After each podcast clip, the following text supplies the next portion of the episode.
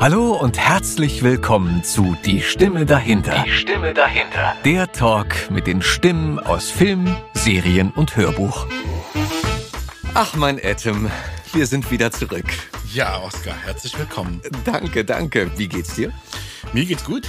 Alles fein, alles tut de bene. Und ich hoffe, du bist auch ganz guter Dinge und wohl auch wieder zurück. Ja, wohl, ja, ich hänge noch ein bisschen durch. Ich habe echt noch ein bisschen mit dem Jetlag zu kämpfen. Ne?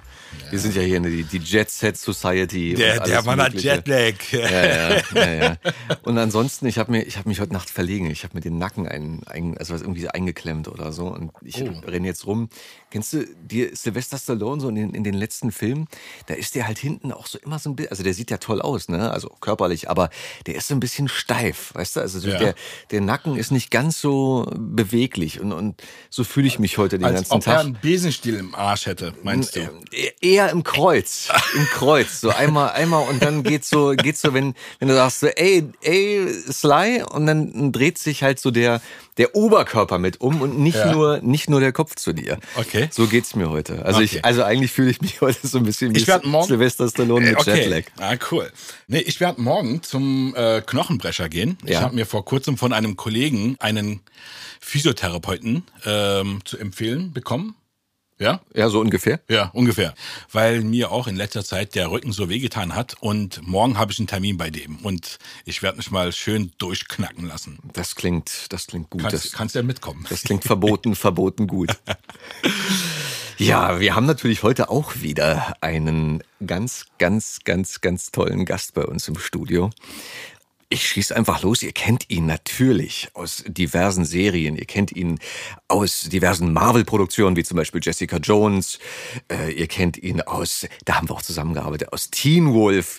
Ihr kennt ihn aus Broadchurch, aus Inhumans. Äh, viele, viele, ganz viele tolle Dokumentationen. Er arbeitet, er, er liest ganz viel, und wirklich gute und tolle Sachen. Herzlich willkommen bei uns im Studio. Gerrit Hamann! Vielen Dank für die Einladung. Hallo zusammen. Schön, dass du bei uns bist. Schön hier Gerrit. zu sein. Danke. Wie geht's denn dir? Wunderbar eigentlich. Ja? Also mir geht's wirklich gut. Ja. Du hast aber auch schon einen langen Tag in, in Knochen heute, oder? Ja, relativ lang. Äh, nicht so viel Termine, aber viel Rumfahrerei und die Termine selber waren auch äh, recht, recht äh, anstrengend. Synchron aber oder. Doku heute? Äh, Hälfte, Hälfte. Der, die, Okay. der erste Termin war Doku, Kommentar, Sprechen, eine Mhm. Menge Holz und das zweite war Trickfilm, Synchron. Okay. Habe ich gerade irgendwie was Bedeutsames vergessen, wo du sagst, naja, also das war schon noch eine, eine Rolle, wo ich sage, dass ähm, da äh, das ähm, würde ich mir aufs T-Shirt drucken. Oder, Ja, doch. Also es, es gab, gab in den letzten Jahren ein, ein paar Sachen, die ich immer als meine, als meine Lieblingsprojekte nennen würde. und zwar? Das ist, äh, sind zum einen die Gelegenheiten, wo ich äh, David Tennant sprechen durfte. Das letzte war äh, Good Omens zum Beispiel. Das habe ich, hab ich gelesen. Das habe ich natürlich In 80 gelesen, Tagen um die Welt. Äh, stimmt, in 80 Tagen um die Welt war das letzte. Davor war Good Omens. In 80 Tagen um die Welt war die letzte, äh, der letzte Film, die letzte Serie, wo ich David Tennant gesprochen habe, als Phileas Fogg. Das hat wahnsinnig viel Spaß gemacht. Und davor äh, Good Omens ebenso, wovon eine zweite Staffel schon in Arbeit sein soll, wie ich gehört habe. Dürfen wir es verraten? Es ist, es ist äh, schon publik gemacht worden, dass sie abgedreht ist. Wer das natürlich synchronisieren wird, weiß ich noch nicht. Ja. Wir wissen ja auch nicht, ob Aber- das überhaupt synchronisiert wird. Genau. Es ist, kann kommt. sehr sein, dass sie das so, so lassen. Ne? Weil wenn alle so Fernsehen gucken würden wie ich, dann könnte man mit Syn- Synchron kein Geld mehr verdienen. Ne? Bist du, bist du so ein Originalgucker? Äh, was englische Filme geht, angeht, ja, auf jeden Fall, auf jeden Fall. Außer es sind äh, Schauspieler dabei, wo ich äh, sehr, sehr gern die Synchronstimme höre. Und Da, da gibt es durchaus eine Handvoll, wo ich die Synchronstimme dem Original vorziehe. Okay. Äh, Kollegen aus Berlin oder egal woher? Also Kollegen, die du kennst persönlich, mit denen Nö, die ich nicht hast, kenne, die ich nicht Okay. kenne persönlich. Nee, nee, das hat damit gar nichts zu tun. Äh, wo mir einfach die Stimme äh, sehr gut gefällt und besser gefällt. Manchmal ist es original. Ist ja manchmal auch so eine Gewöhnungssache, oder? Also was man zuerst Es gehört ist hat. auch eine Gewöhnungssache, auf jeden Fall. Und ich, ich wage nicht entscheiden zu können, was der wirkliche Grund ist. Ob es die Gewöhnungssache ist oder ob man einfach es akustisch besser findet. Äh, schwer zu sagen. Mhm. Aber normalerweise gucke ich eigentlich fast nur Englisch Original. Bei anderen Sprachen natürlich nicht, weil da komme ich nicht hinterher. Ja, geht mir genauso. Beim Japanisch ist nicht so gut. ähm, und der eine oder andere, ähm, beziehungsweise der eine oder die andere oder die andere und der eine äh, haben es schon bestimmt gehört. Äh, Gerrit, du kommst oder du bist geboren in dem wunderschönen Jahr 1974 mhm. in einer Stadt, die es ja so jetzt eigentlich nicht mehr gibt. Oder mhm. ich meine, gut, die Stadt gibt es ja schon, aber mhm. der Name existiert nicht mehr. Ja. Du kommst aus Karl-Marx-Stadt. Karl-Marx-Stadt. Die Stadt mit drei Ö. mit drei Ö. Ja, ja, ja, ja. Stimmt schon. Ähm, und du bist ja dann sozusagen wirklich ganz, ganz doll östlich sozialisiert. Mhm. Wie fühlst du das? Fühlst du das immer noch so oder, oder ist das ähm, weit weg? Das ist ein zweischneidiges Schwert. Wenn man äh, in einer gewissen Umgebung aufgewachsen ist, dann saugt man natürlich alles auf, weil man kann ja nur das aufsaugen, was um einen herum ist. Und äh, natürlich ist es so, dass wenn ich zum Beispiel, ich bin technisch interessierter Mensch, wenn ich, wenn ich, ich irgendwelche weiß. Ostmobile sehe, ob das Autos, Motorräder sind und so, egal ob ich das jetzt gut finde vom technischen Aspekt her, es fühlt sich irgendwie ein bisschen wie zu Hause an. Ich glaube, das kann man gar nicht vermeiden. Also du meinst jetzt so irgendwie Trabi, Wartburg, Moskwitsch, genau, etc. Ja, ja, ja, ja. Man, man möchte diese Sachen nicht unbedingt wiederhaben, aber man, es ist, es ist einem vertraut, so mhm. und, äh, und diese Dinge wird man nicht los. Aber das ist, das ist unabhängig von irgendeiner Wertung, so. Mhm. Was das angeht, das, äh, das sind natürlich alles so Eindrücke oder hatte zum Beispiel ähm, gestern in meiner Arte-Sendung ging es um äh, äh, Wohn Wohngebiete, Plattenbaugebiet und so eine Sachen. Ich bin zum Beispiel ein Plattenbaukind, absolutes Plattenbaukind. Ich habe von, von äh, Anfang an nur in äh, Plattenbauten oder, oder DDR-Neubauten gewohnt und wenn ich zum Beispiel in äh, Stadtland Kunst, wo ich den Kommentar spreche, da einen, einen riesengroßen Block sehe mit 14 Stockwerken, da äh, möchte ich nicht gleich schreiend wegrennen, sondern äh, ich erinnere mich daran, dass ich in sowas eigentlich eine relativ glückliche Kindheit hatte, weil es tolle Wohnungen waren und ja, weil es alles eigentlich äh, gewohnt war. Ja. Das sind so Sachen, die saugt man halt auf und die behält man. Wie, wie hießen die, die Blöcke Q3A? Oh Gott, dieser äh, WB, WB 74 oder WB 73. Es gab da für die Wohnungen gab es eine bestimmte Bezeichnung. Okay. Da habe ich mich als Kind nicht mit beschäftigt. Ja, kann ja sein, dass man nochmal drüber gestolpert ist oder so Aber, jetzt. Das war ja, glaube ich, bei der äh, Folge mit Kathleen. Ne? Da ja. kamen wir halt irgendwie so auf diese Benennungen dieser Häuser, mhm. glaube ich mich ja. zu erinnern. Ähm, aber mhm. du, es waren ja auch äh, damals sehr neue und sehr moderne Wohnungen und die, Auf jeden die modernste Fall. Art ja, ja. zu, zu ja, wohnen in der, das, zu der Zeit. Absolut, das, das, also. war, das war in der Zeit natürlich auch die, die einzige Möglichkeit, äh, dass man an eine moderne neue Wohnung kommen konnte. Geld für irgendwelche äh, Altbausanierungen, das, das war ja zu der Zeit überhaupt nicht da. Also, da wurden noch ganz spezielle Objekte mal irgendwie saniert und dann also, aber das sind halt alles Eindrücke, die man aufgesogen hat als Kind und äh, da ist überhaupt nichts nichts Politisches bei oder was auch immer. Was haben deine ähm, Eltern gemacht? Äh, beruflich? Mhm. Äh, meine Mutter war äh, Sekretärin bei einem Roh- und Kaltwalzwerk und äh, mein Vater war Kraftfahrer, Berufskraftfahrer. Also der hat für den damaligen erst Rechenbetrieb Binnenhandel und dann VEB Datenverarbeitungszentrum Karl-Marx-Stadt hat er ständig wichtige Dokumente und äh, Lochkarten und Lochstreifen, so eine Sachen, die Vorläufer unserer heutigen Datenträger durch die Gegend gefahren durch äh, die ganze DDR zwar äh, quasi den ganzen Tag mhm. unterwegs gewesen mit dem PKW und hat halt alles das gesehen, was man innerhalb der DDR sehen konnte. Also viel rumgekommen. Ja. Ist er denn auch äh, über die Grenze rüber oder war das wirklich nee, nur nee, nee, das war, das war nur innerhalb, okay. nur innerhalb der DDR. Soweit ich weiß, ist er da nie äh, ins Ausland gefahren. Also hat er meistens auch denn zu Hause geschlafen? Äh, nö, also wenn er unterwegs war, damals ist man noch nicht so schnell unterwegs gewesen auf vielen ja. Landstraßen und äh, oder dann Autobahn. Genau, den entsprechenden Autobahnen teilweise sogar noch gepflastert. So, das habe ich selbst noch. Erlebt. Ehrlich? Ja, ja. Abschnitte. Gepflasterte, gepflasterte Autobahn. Autobahn. Ja, ja, ja. Längere Zeit waren teilweise die Abfahrten in gewissen Gegenden noch gepflastert. Ja, da bist du ja bestimmt schnell mal abgeflogen, oder? Mm, Theoretisch, also mm, die Gefahr. Am gefährlichen ja, Motor. Ja, fahren, ne? ja, musstest du eh. Ja, und ja, da hat er in, in Pensionen, in irgendwelchen Hotels und so übernachtet. Mhm. Ja. Okay. Und dann richtig Kindergarten, Grundschule? Kindergarten, ja, ich war, glaube ich, immer so ein bisschen im äh, äh, Kindergarten war nicht so meins, bin ich nicht gerne gegangen. Ich äh, kann mich erinnern, das war für mich der, der totale Schrecken, mit so viel fremden Menschen eingesperrt zu sein. Dann musste man das essen, was einem vorgesetzt wurde. Ich kann mich jetzt noch an einen Satz von einem, von einem Mitleidenden in meiner äh, Kindergartengruppe erinnern, als ich irgendwie mal de, den Affront begangen habe, schon zu früh meinen äh, Teller mit Milchreis anzurühren. Wir essen gemeinsam. Okay. Das wird man nicht los. Ja, glaube ich dir. Ich, ich, Oh, lasst uns gemeinsam trinken. Das, darauf, Das ist ein gutes darauf, Wort. darauf trinken wir gemeinsam. Zum Wohl. Prösterchen. Prost. Bist du denn eher so ein Individualist oder bist du schon Teamplayer? Also, ich denke, ich bin eher ein Individualist. Ähm, ich habe eigentlich schon immer lieber meins gemacht. Ich war noch nie so ein großer äh, Fan von Gruppen. Habe auch als Kind und Jugendlicher nie, nie zu irgendwelchen Klicken gehört, beziehungsweise habe mich da nicht wohl gefühlt und habe das dann auch gemieden. Habe viel mein eigenes Zeug gemacht, habe viel rumgebastelt für mich, äh, rumgeschraubt, schon früh angefangen, Fahrrad zu zerlegen, dann später Moped und so weiter. So, so ging das damals los. Ja, ich habe eigentlich schon immer lieber meins gemacht. Okay. Äh, viel Westklamotten, Westradio gehört oder äh, Nee, wir hatten, oder? nee, wir hatten, wir hatten keine Westverwandtschaft, deswegen war meine, äh, war keine nennenswerte Bezugsquelle vorhanden. Ähm, Radio, ja, das war was anderes. Ähm, man konnte ja Westradio empfangen. Ich kann mich erinnern, dass ich aus, aus dem Westradio von Thomas Gottschalk, was hat der nochmal da früher in den 80ern moderiert? War das nicht schon Wetten das?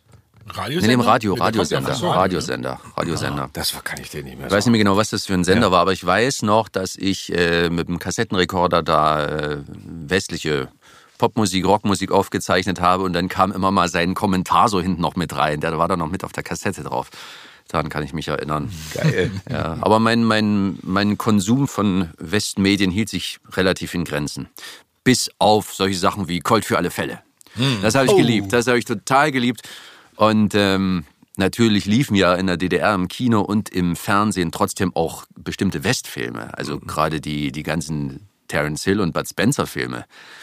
Die, die, die, das waren Ikonen für mich. Also da, damit bin ich aufgewachsen. Das ist, äh, sind äh, mit die ersten Filme, die mir einfallen, wenn ich mich frage, was haben denn für mich Filme in der Kindheit für eine Bedeutung gehabt? Die und Louis de Funès Filme. Ja. Das, da gehe ich, da gehe ich, also mit Bud Spencer gehe ich auch total mit.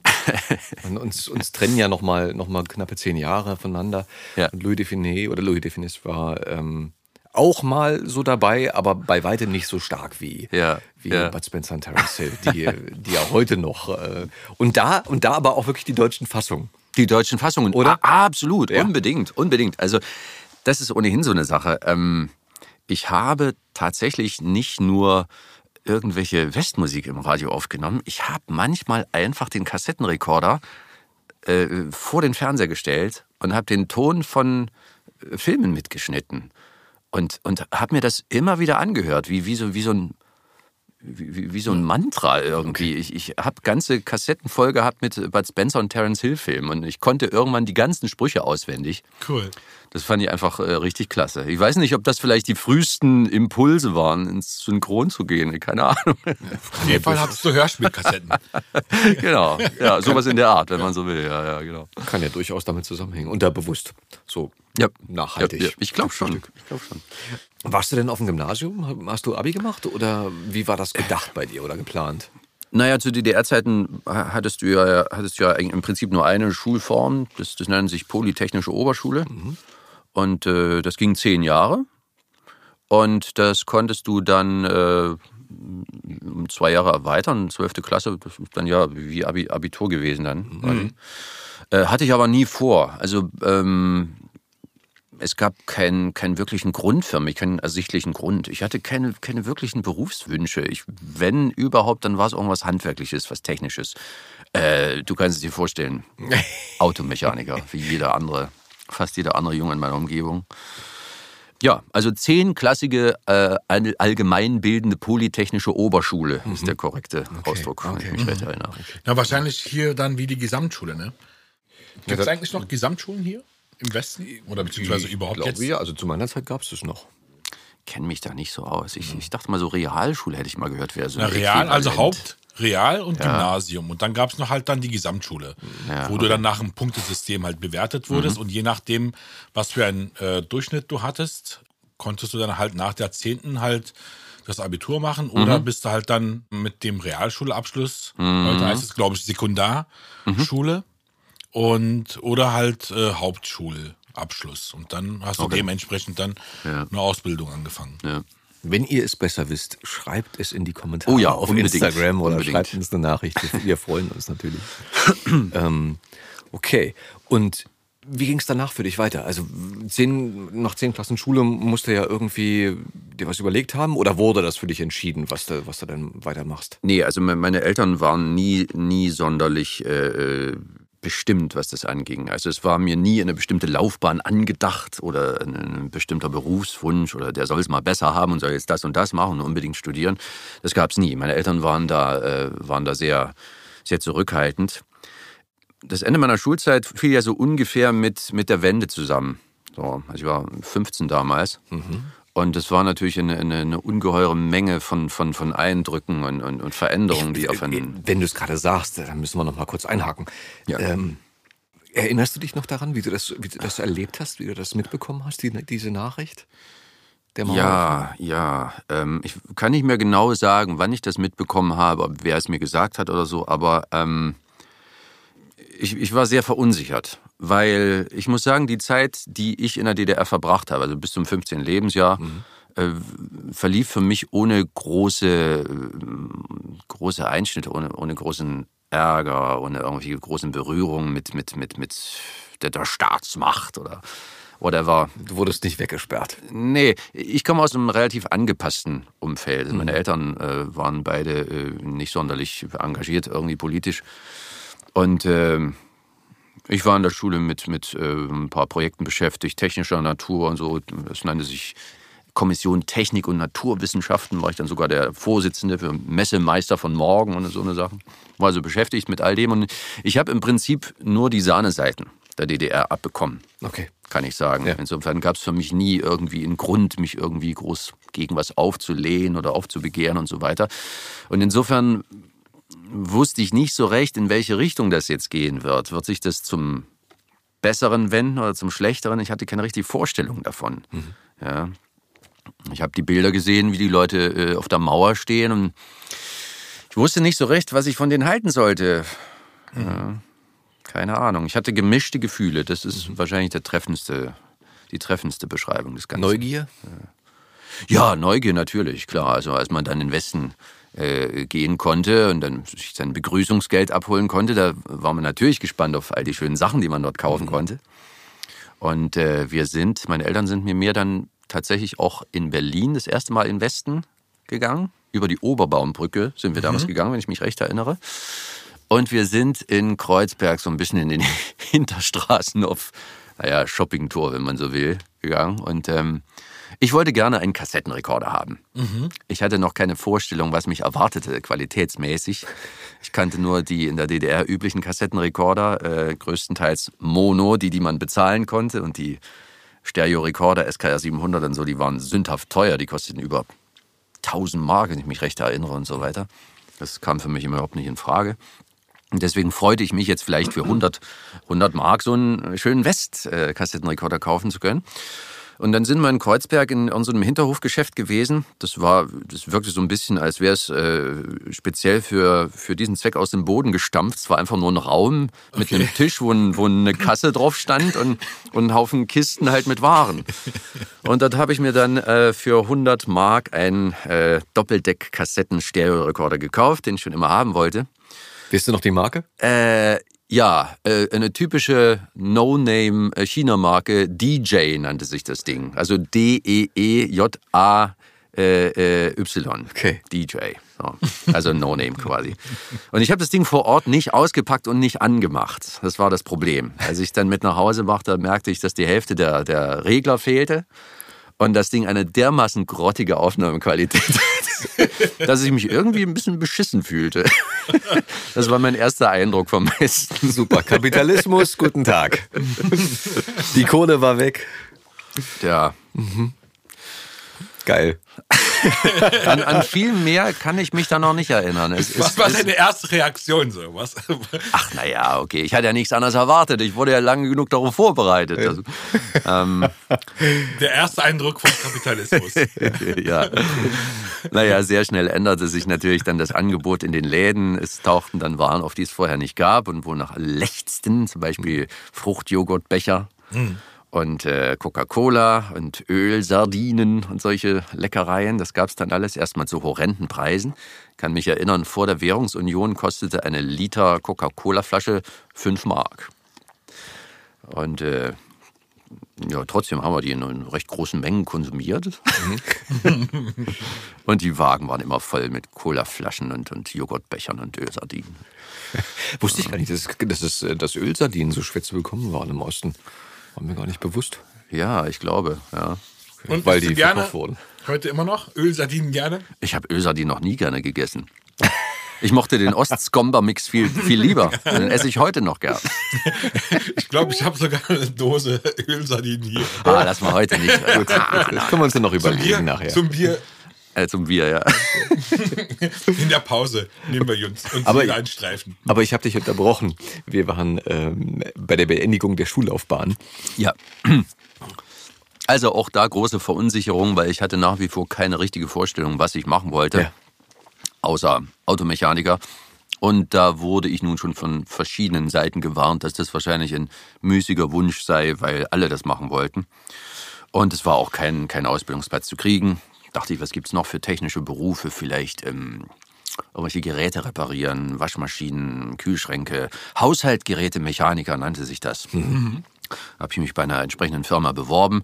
Die meinten, ich wäre wohl nicht sonderlich kräftig gebaut und so weiter. Sie suchten irgendwie nach allen möglichen Ausreden, um, um mich abwimmeln zu können. Das war also auch nichts. Naja, und dann kam wahrscheinlich mein Vater mit der Idee Maler und Lackierer. Weil ich habe schon immer gerne Modellbau gemacht, so Flugzeugmodelle und so ein Zeugs zusammengebaut und Hab ich früher auch gemacht. bemalt. Ja. Geil. Und äh, zu DDR-Zeiten gab es ja nicht so viel Zubehör dafür. Es gab nicht diese kleinen Modellfarben und so. Das äh, konnte man alles Von nicht Revell kaufen. heutzutage, genau, genau. jede Oder all einzelne tausende Farbe. andere Marken. Ist, man wird ja überschüttet mit, mit allem Zubehör. Aber damals gab es alles das überhaupt nicht. Es gab eine Handvoll Modelle und dann gab es die üblichen, die üblichen Farben, die man für Türen oder Autos oder irgendwas verwendete, in so kleinen Blechdosen. Und die musste man dann im Heimwerkerladen kaufen. Baumärkte in der Form gab es ja damals nicht. Es gab nur kleine Handwerkermärkte. Und äh, das waren dann Nitrolacke oder Alkytarzlacke, die da die stanken wie die Hölle und nicht annähernd die Eigenschaften hatten, die man brauchte. Also man musste schon eine gewisse Expertise mit, mit Farben entwickeln. Und dachte dann mein Vater wahrscheinlich, jo, du bist doch am nächsten dran an deinen persönlichen Interessen und versuch's doch mal damit. Und ähm, irgendwie hat er dann Kontakt zu einem Malerbetrieb aufgenommen, weiß nicht mehr, wie er nur ausgerechnet zu dem gekommen ist, und hat mir einen Ferienjob verschafft dort. Und da habe ich dann 14 Tage lang dort ein bisschen mit einer Fassade äh, gerollert, äh, Farbe an die Fassade gerollert. Und es war schönes Wetter und die Kollegen waren auch eigentlich ganz nett und es war keine sonderlich schwere Arbeit und man wurde wahrscheinlich, weil man Ferienarbeiter war, auch jetzt nicht sonderlich hart drangenommen. Es war eigentlich ganz okay. Es war nicht äh, der totale Hit, aber äh, ich fand es jetzt nicht völlig abwegig. Und dann habe ich gesagt, ja, okay, dann bewerbe ich mich dort halt. Ne?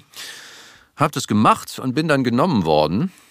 Und an den ersten Tag äh, tatsächlich auf der Baustelle das, äh, werde ich mich ewig erinnern. Das war, entweder war es Winter oder Herbst, schmuddeliger Tag. Es war irgendein Objekt, das irgendwie zur Hälfte erst fertig war und es war kalt da drin. Und es mussten Wände tapeziert werden mit Raufaser, Raufasertapete.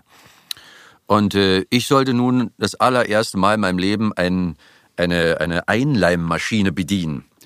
Äh, zu, zu Hause, wenn man bei sich zu Hause tapeziert, wer das noch macht, keine Ahnung, äh, nimmt man ja eigentlich ein Tapezierbrett, so, so einen langen Tisch zum Klappen, legt die Tapetenbahn da drauf, dann nimmt man seinen Eimer mit Tapetenkleister und seine große Bürste und dann schmiert man die Rückseite dieser Tapetenbahn ein. Und dann klebt man das Ding an die Wand. Das kann man auf dem Bau natürlich nicht machen, dauert alles viel zu lange, wird man nie fertig. Da geht es ja um Kilometer äh, lange äh, Mengen von, von Tapete, die geklebt werden muss. Und deswegen gibt es Kleistergeräte. Das ist ein mehr oder weniger stabiles Gerät aus Edelstahl, wird in eine Wanne der Kleister reingefüllt. und äh, die Rolle Tapete eingespannt und dann zieht man die da durch und wenn man die rauszieht, wird die automatisch eingekleistert. Ja. Und wenn man die so rauszieht, wird vielleicht eine Länge von fünf, sechs, sieben Metern. Dann kann man die natürlich nicht als sieben Meter Stück wegtragen und an die Wand hängen. Man muss sie erstmal entsprechend zusammenlegen, sodass man sie auf die Leiter hochnehmen kann, um sie dann anzukleben. Und ich hatte keinen blassen Schimmer, wie das ging. Ich hatte kurz zugeguckt, wie der, der Geselle das gemacht hatte. Ich dachte, aha, der nimmt das rechte Ende, legt es links zu, also immer die Leimseite innen. Klar. Und dann von das linke Ende nach rechts und dann legt er das so und nochmal so zusammen. Okay, wunderbar. Aber ich war natürlich aufgeregt und es war alles neu und er sagte dann so, hier, jetzt mach du mal hier, kriegst du schon hin, ist nicht so, nicht so schwer. und ich ziehe eine 8 Meter Bahn raus, leg sie zusammen und da so, okay, welche Seite jetzt weiter? Ja, nochmal so rum, so, nochmal so rum, nochmal so rum. Und dann hatte ich irgendwann so einen schönen Batzen zusammengelegt und dachte mir, aber irgendwas ist komisch. Bis ich dann merkte, dass ich sie immer weiter einfach nur zusammengerollt so. hatte. Also der Kleister war dann auf der Seite, wo er nicht hingehört, er war auf Ja. beiden Seiten. Und ich sagte dann zu dem Gesellen, oh, entschuldige, ich glaube, ich habe hier irgendwas falsch gemacht. Und er guckt sich das Ding an und sagt, was jetzt nicht wahr, oder? oh, ich hatte so die Schnauze voll. Und an dem Tag bin ich äh, nach Hause gefahren, am Ende des Tages, mit meinem Simson-Roller und habe die ganze Zeit vor mich hin geschrien unter meinem Helm, da fahre ich nie wieder hin, da fahre ich nie wieder hin. Letzten Endes bin ich da bis zum Ende meiner Lehrzeit hingefahren, natürlich. Ja. Bin trotzdem nicht, nicht traurig darüber, weil man halt doch wieder eine Erfahrung mehr hatte. Und äh, ja. Das heißt, Ende deiner Lehrzeit heißt, du hast dann sozusagen Maler, Lackierer Genau. Ich bin gelernter Maler und Lackierer. fertig, Genau, ausgelernt. fertig ausgelernt, drei Jahre. Geselle. Geselle, genau. Ich bin Maler und Lackierer-Geselle sozusagen. Ähm, ich meine, mit Maler kann man sich halt immer was vorstellen, klar, Mm. tapezieren, malen, innen, außen. Ähm, lackieren, so richtig mit Maske und Lackierkabine Nee, auch? nee oder? äh, äh, äh, in der Regel keine Spritzlackierung. Also Sachen wie eine Tür lackiert, zum Beispiel mit einem Pinsel oder mit einem Farbroller und sowas. Diese Art von Lackieren. Autolackieren ist, ist eine andere Sparte. Das ist eine komplett andere, komplett andere Ausbildungsberuf. Fällt aber auch unter Lackierer. Ja, wäre mir auch lieb gewesen. Es würde mir heute mehr nützen. Aber Kfz-Lackierer. genau, das ist was anderes. Ja. Okay. Und dann hast du das fertig gelernt und hast dir gesagt, so eine Scheiße, das will ich nicht machen, oder? oder wie, wie ging es denn bei dir weiter? Ich würde mal sagen, das wäre wahrscheinlich klug und folgerichtig gewesen. Jedoch, wenn man sich einmal eingerichtet hat in so einer Sache und äh, ähm, du musst ja irgendwie, es ist im Prinzip wie mit, mit jeder Rolle als Schauspieler, die man annimmt. Du, du, du musst irgendwie damit klarkommen, wenn du sie richtig spielen willst. Und du musst irgendwie die guten Seiten darin finden, du musst dich darin einrichten, du musst irgendwie sehen, wie du über den Tag kommst, ohne wahnsinnig zu werden, zu verzweifeln. Und dann geht's halt irgendwann irgendwie. Ne? Und, und diese, die Tage waren ja nun auch nicht immer, immer schlimm. Die Baustellen waren unterschiedlich, mal hattest du irgendwie einen ganz angenehmen Job und so weiter, bekamst ein bisschen was zu sehen, kamst ein bisschen rum. Ja, und äh, nach der Lehre habe ich mich dann halt erstmal beworben bei einer anderen Malerfirma, war dort eine Weile beschäftigt. Und es ging so ganz gut. Dann mm, bin ich dort weggegangen, bin in eine neue Malerfirma gegangen und so. Und ratzbatz waren letzten Endes neun Jahre um. Nein, hör auf. Zusammen mit der Ausbildung, ja. Wie lange war die Ausbildung davon? Drei Jahre. Drei Jahre, okay. Drei Jahre, genau. Okay. Nur über die Jahre hat sich halt herauskristallisiert, dass ich so einfach nicht alt werden will. Und du warst ja dann, wie alt warst du? 27, 26? Oh, da muss ich mal rechnen, das ist was, was ich überhaupt nicht kann. Na, mit 16 hat er wahrscheinlich mit der Lehre angefangen, oder? 16, 17? Dass du dann halt so Anfang 29, 20. Also ich kann nur sagen, 2000 habe ich mit dem Beruf komplett gebrochen, abgeschlossen. Ja. Gab es da ein Erlebnis, wo du gesagt hast, jetzt oder nie? Oder? Ich hatte, ich hatte nie eine sonderlich große, äh, sonderlich großen Ansporn, mich hochzuarbeiten in den Firmen, weil ich war schon auch ein bisschen darauf bedacht, dass es irgendwie erträglich war. Und ich hatte schon immer ein Problem mit Leuten in den Arsch zu kriechen. Das hat dazu geführt, dass ich immer so ein bisschen auf der Stelle getreten habe. Und äh, irgendwann bin ich dann äh, in eine sogenannte Leiharbeiterfirma gegangen. Und das Problem dabei ist, wenn du, eh, auch wenn du langjähriger, erfahrener äh, Arbeiter bist, äh, Geselle bist, wirst du dort immer nur danach beurteilt, dass du halt ausgeliehen bist. Ne? Du wirst mhm. quasi als Fachkraft an andere Firmen ausgeliehen. Wenn eine Malerfirma jetzt äh, gerade ein großes Objekt als Auftrag bekommen hat und äh, ihr eigenes Personal reicht nicht aus, dann gehen sie zu einer Laienfirma, sagen, wir brauchen hier zwei oder drei Leute für ungefähr zwei Monate. Ja? Und äh, naja, so sehen aber dann auch deine, deine Aufstiegschancen aus. Ne? Da gibt es keine Aufstiegschancen. Ne? Und du wirst äh, auch ausgenutzt, wo es nur irgendwie geht. Ja, das war ja schrecklich, die Zeit, so Mitte, Ende der 90er. Ende der 90er, genau. Ja. ja, ja.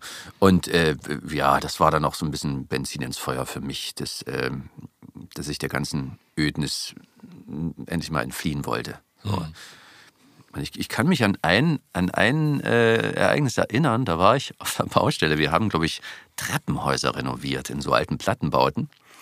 Und da war ich nur mit einem älteren Kollegen zusammen. Und äh, irgendwie kamen wir auf das Thema Fernsehen und Schauspiel und so weiter. Ich hatte damals überhaupt noch, noch keine Vorstellung davon, keine Aktien da dran. Und der erzählte irgendwie, ob nun aus eigenem Antrieb oder ob ich irgendwas angesprochen habe, meinte, naja, ja, ein Kollege, den ich mal kannte, mit dem ich gearbeitet habe, der hat immer gesagt, ich, ich, ich, ich gehe irgendwann gehe ich mal ins Fernsehen. Ich sagte, ich, ich komme mal groß raus. Ich, ich komme irgendwann mal groß raus. Und er sagte, ein paar Jahre später hat er aufgehört. Und ein bisschen später sehe ich den im Fernsehen. Und wer? Im Fernsehen. Keine Ahnung, keine, keine, okay. keine uns heute mehr bekannte Persönlichkeit, aber er hat einfach seinen Traum wahrgemacht. Ne? Er hat, hat die Sache an den Nagel, Nagel gehangen, hat den Mut gehabt, abzuspringen und äh, ich glaube, das hat dann irgendwie Eindruck bei mir gemacht. Mhm. Also das, das, hat mir zumindest so, so ein bisschen die Möglichkeit vermittelt, dass sowas geht, dass man sich das auch erlauben kann. Und als ich dann irgendwann wirklich total die Nase voll hatte, hat er mich dann doch mit meinem Chef da gestritten und so, habe ich gesagt, so, okay, jetzt übernimmt er mich hoffentlich nicht nochmal ein Jahr. Mhm. Und so war es dann Gott sei Dank auch. Das war sozusagen in äh, Einverständnis von jedem Beteiligten, dass ich dort nicht weitermache. Und es war 2000. Und da habe ich gesagt, so, Schluss aus äh, keinen Bock mehr darauf, ich mache jetzt was völlig anderes. Ich weiß noch nicht, was ich mache, aber ich mache was völlig anderes. Mhm. Äh, und dann. Hätte ja auch sein können, die Welt geht unter. Also 2000 wusste man das ja nicht. Genau, genau. Ja, vielleicht ist das ja genau das Millennium. Genau, vielleicht ist, sind, das, sind das die Schwingungen gewesen, die, die da irgendwie dazwischen gekommen sind. Äh, ein guter Wechsel. Ein guter Punkt dafür zumindest. Genau, genau.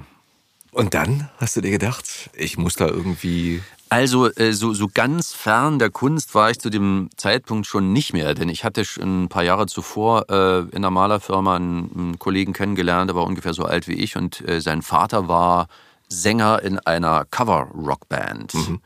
Die Band hieß, oder die gibt es wahrscheinlich sogar noch, Gypsy heißen die. Na klar. Du kennst die, ja, ja. Gypsy? Äh, die, die Gypsy Kings. nee, nee, Gypsy Heute King, touren sie völlig, durch die Welt. Da, völlig andere Musik. ähm, die gab es schon zu DDR-Zeiten ziemlich lange. Mhm. Und die machten wohl anfangs da noch ihre, ihre eigenen Songs, aber irgendwann hatten sie sich hauptsächlich auf Coversongs äh, beschränkt, spielten nur noch einen, einen einzigen Song, den sie selbst geschrieben hatten. Und die tourten überall in der Gegend, äh, nicht, nur, nicht nur Chemnitz, eigentlich ganz Sachsen oder sogar noch weiter weg. Und der Vater von meinem Kollegen, den ich da getroffen hatte, war der Sänger von denen. Und ähm, so kam ich dazu, dass ich dann immer mal mit denen auf die Konzerte gefahren bin und fand es schon ziemlich beeindruckend. Die spielten alles an, an, an Rock-Repertoire hoch und runter und, und, ziemlich amtlich, also richtig gut. Also ob das äh, äh, Eye of the Tiger war oder, oder Rockin' in the Free World und, und so ein Zeugs. Also nicht etwa Wolfgang Petri und so. Das, das war überhaupt nicht deren, deren Metier. Und ich fand es schon ziemlich cool und dachte, würdest du auch gerne machen.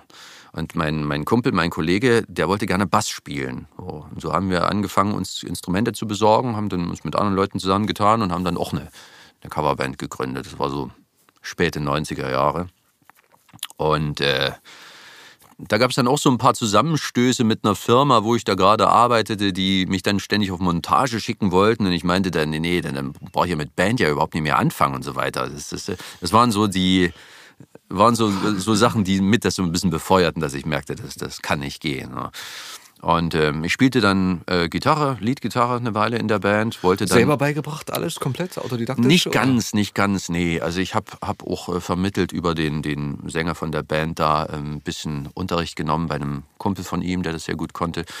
Aber im Prinzip habe ich sehr schnell gemerkt, dass ich am besten lerne, wenn ich die Sachen einfach by doing, einfach mache. Einfach mache, für mich Sachen ausprobiere und äh, dann bei der Probe halt das, was halt kommt und so. Das ist, ist generell mein Weg, Sachen mit, zu lernen. Mit der Musik, das kam, also das war dann alles nach der Ausbildung und so, oder war Genau, das, das war nach der während der Ausbildung. Schulzeit auch? Nee, das nicht, überhaupt nicht. Das kam alles in den, in den Mitte, späten 90ern. So, da ging das so, so ein bisschen los mit den, so, die rebellische Zeit. Okay. Ja. Und ähm, Da habt ihr die Band gegründet. Genau, genau. Perfect Strangers äh, hieß die Band, obwohl wir überhaupt keine Deep Purple Songs gespielt haben. ähm, und später dann wollte ich aber mehr als nur Leadgitarre spielen, ich wollte auch singen. Und zu der Zeit stolperte ich irgendwie auf Empfehlung von meinem Gitarrenlehrer damals über den irischen äh, Bluesrocker äh, Rory Gallagher und habe mir daraufhin eine Live-Scheibe äh, von 1974 gekauft, äh, Irish Tour 1974. Also wer solche Musik mag, das ist eine, eine, das ist eine Erleuchtung gewesen. Un, un, unfassbar, also dieser Typ. Und das hat mich so geflasht, dass ich sagte, okay, lass uns, lass uns Rory Gallagher covern. Ja, mit meinen bescheidenen, relativ bescheidenen äh, Gitarrenfähigkeiten ha, habe ich mich dazu verstiegen, Rory Gallagher Songs zu spielen und sie zu singen. Ich glaube, der Gesang hat ziemlich gut geklappt und wir haben auch die Energie gut rübergebracht. Äh, Das Gitarrenspiel not so much, glaube ich. Aber äh, ja, das war dann meine, meine, meine zweite Band. So. Hast du Aufnahmen davon? Äh, ja, es, es gibt noch ein paar Sachen, die ich aber nicht angefasst habe lange Zeit, weil ich mich fürchte davor. Vielleicht sollte ich das mal tun. Aber ich habe mit Gerrit zum Beispiel Gesangsaufnahmen hier bei der letzten Produktion machen dürfen. All the roast beef of old England and old English roast beef. Darf ich das überhaupt machen jetzt oder Ja, gibt es rechtliche Schwierigkeiten? Ich glaube. Ich meine, Kann ich mir nicht vorstellen. aus der Episode diesen Ausschnitt nehmen würden, da würden wir Ärger bekommen. Ah, Aber ja, wenn okay. du es jetzt einsingst. Ja, ich habe es ja ganz anders interpretiert. Ja, hast du ja ist gehört? ja auch ein ne? ganz hast du ja anderer gehört, Song eigentlich jetzt, ja. Völlig anders. Und du könntest noch ein bisschen besoffener klingen. Da hast du es ja noch Stimmt, besoffen gesungen. genau, genau, genau. Du hast ja gesungen, weil du hast ja gesungen, weil du besoffen warst. Stimmt, genau. So, darauf trinken wir wieder ein. Zum Wohl. Zum Wohl. Okay, Band, Mucke, aber ich meine, das hat ja wahrscheinlich nicht viel Kohle abgeworfen. Du musstest ja auch Nee, irgendwie deinen nee, nee. Lebensunterhalt weiter Nee, finanzieren. um, um Kohle ging es dabei überhaupt nicht. Da ging es einfach nur um Selbstverwirklichung.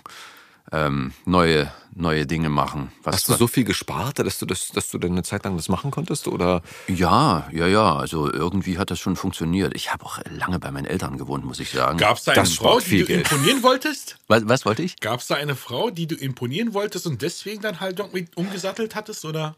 Das war nicht der, der Hauptbeweggrund, obwohl ich mal irgendwann versucht habe, mit einem Song einer Frau zu imponieren, ja. Aber das war nicht der, der Grund für den Start des Ganzen. Ja. Hätte ja sein können. Nee, nee, nee, nee, nee. Muss ich dich enttäuschen. Es ist, ist keine romantische Geschichte. okay. Weiter, Gerhard, erzähl. Wie, wie ging es bei dir weiter? Wie ging es weiter? Naja, das mit der Musik war alles ganz schön, aber da stand ja noch das Raum, äh, stand ja noch das Problem mit der neuen mm, Berufswahl im Raum. Wie sollte es weitergehen? Ich wollte definitiv nicht mehr Maler machen. Und auf irgendeine Art, frag mich nicht mehr warum, bin ich auf die Idee Schauspiel gekommen. Ich habe 2000 in dem Jahr angefangen, ziemlich viel ins Theater zu gehen in Chemnitz. Chemnitz, muss ich dazu sagen, hat ein ziemlich renommiertes Schauspielhaus, schon, schon seit vielen, vielen Jahren. Es hatte zu DDR-Zeiten einen sehr guten Ruf. Und viele von den bekannten Schauspielern sind tatsächlich dort zumindest eine Zeit lang mal engagiert gewesen. Und ähm, ich bin dort äh, in einer Vorstellung nach der anderen gewesen. Ich weiß gar nicht mehr, was ich als erstes gesehen habe. Könnte Macbeth gewesen sein. Wilhelm Tell habe ich gesehen. Untergang des Hauses Ascher. Verschiedene Klassiker. Und fand es sehr beeindruckend und, und konnte mir das gut vorstellen, da mit, mit, mit auf der Bühne zu stehen.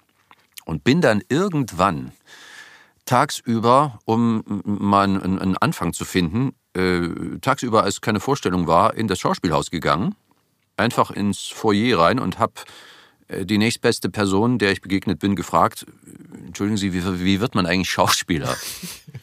Ich weiß nicht mehr genau, was für eine Bedienstete das war. Auf jeden Fall war sie etwas überrascht und sagte, "Na, Schauspieler, das müssen Sie studieren. Und ich sage, ja, ah ja, okay, studieren so. Und wo, wo gehe ich da hin? Wo wende ich mich da hin? Und dann sagte sie, komm, kommen Sie mal mit, äh, wir, wir gehen mal in die Dramaturgie. Oder nee, sie schickte mich in die Dramaturgie. Die war in einem anderen Gebäude, die war nicht im Schauspielhaus, die war im, im Opernhaus, glaube ich, in, äh, in Chemnitz. Das war äh, alles dort so ein bisschen zentralisiert. Und die äh, legt mir ein Buch vor, so eine Art Telefonbuch, wo drin stand, was für Schauspielschulen es so gibt.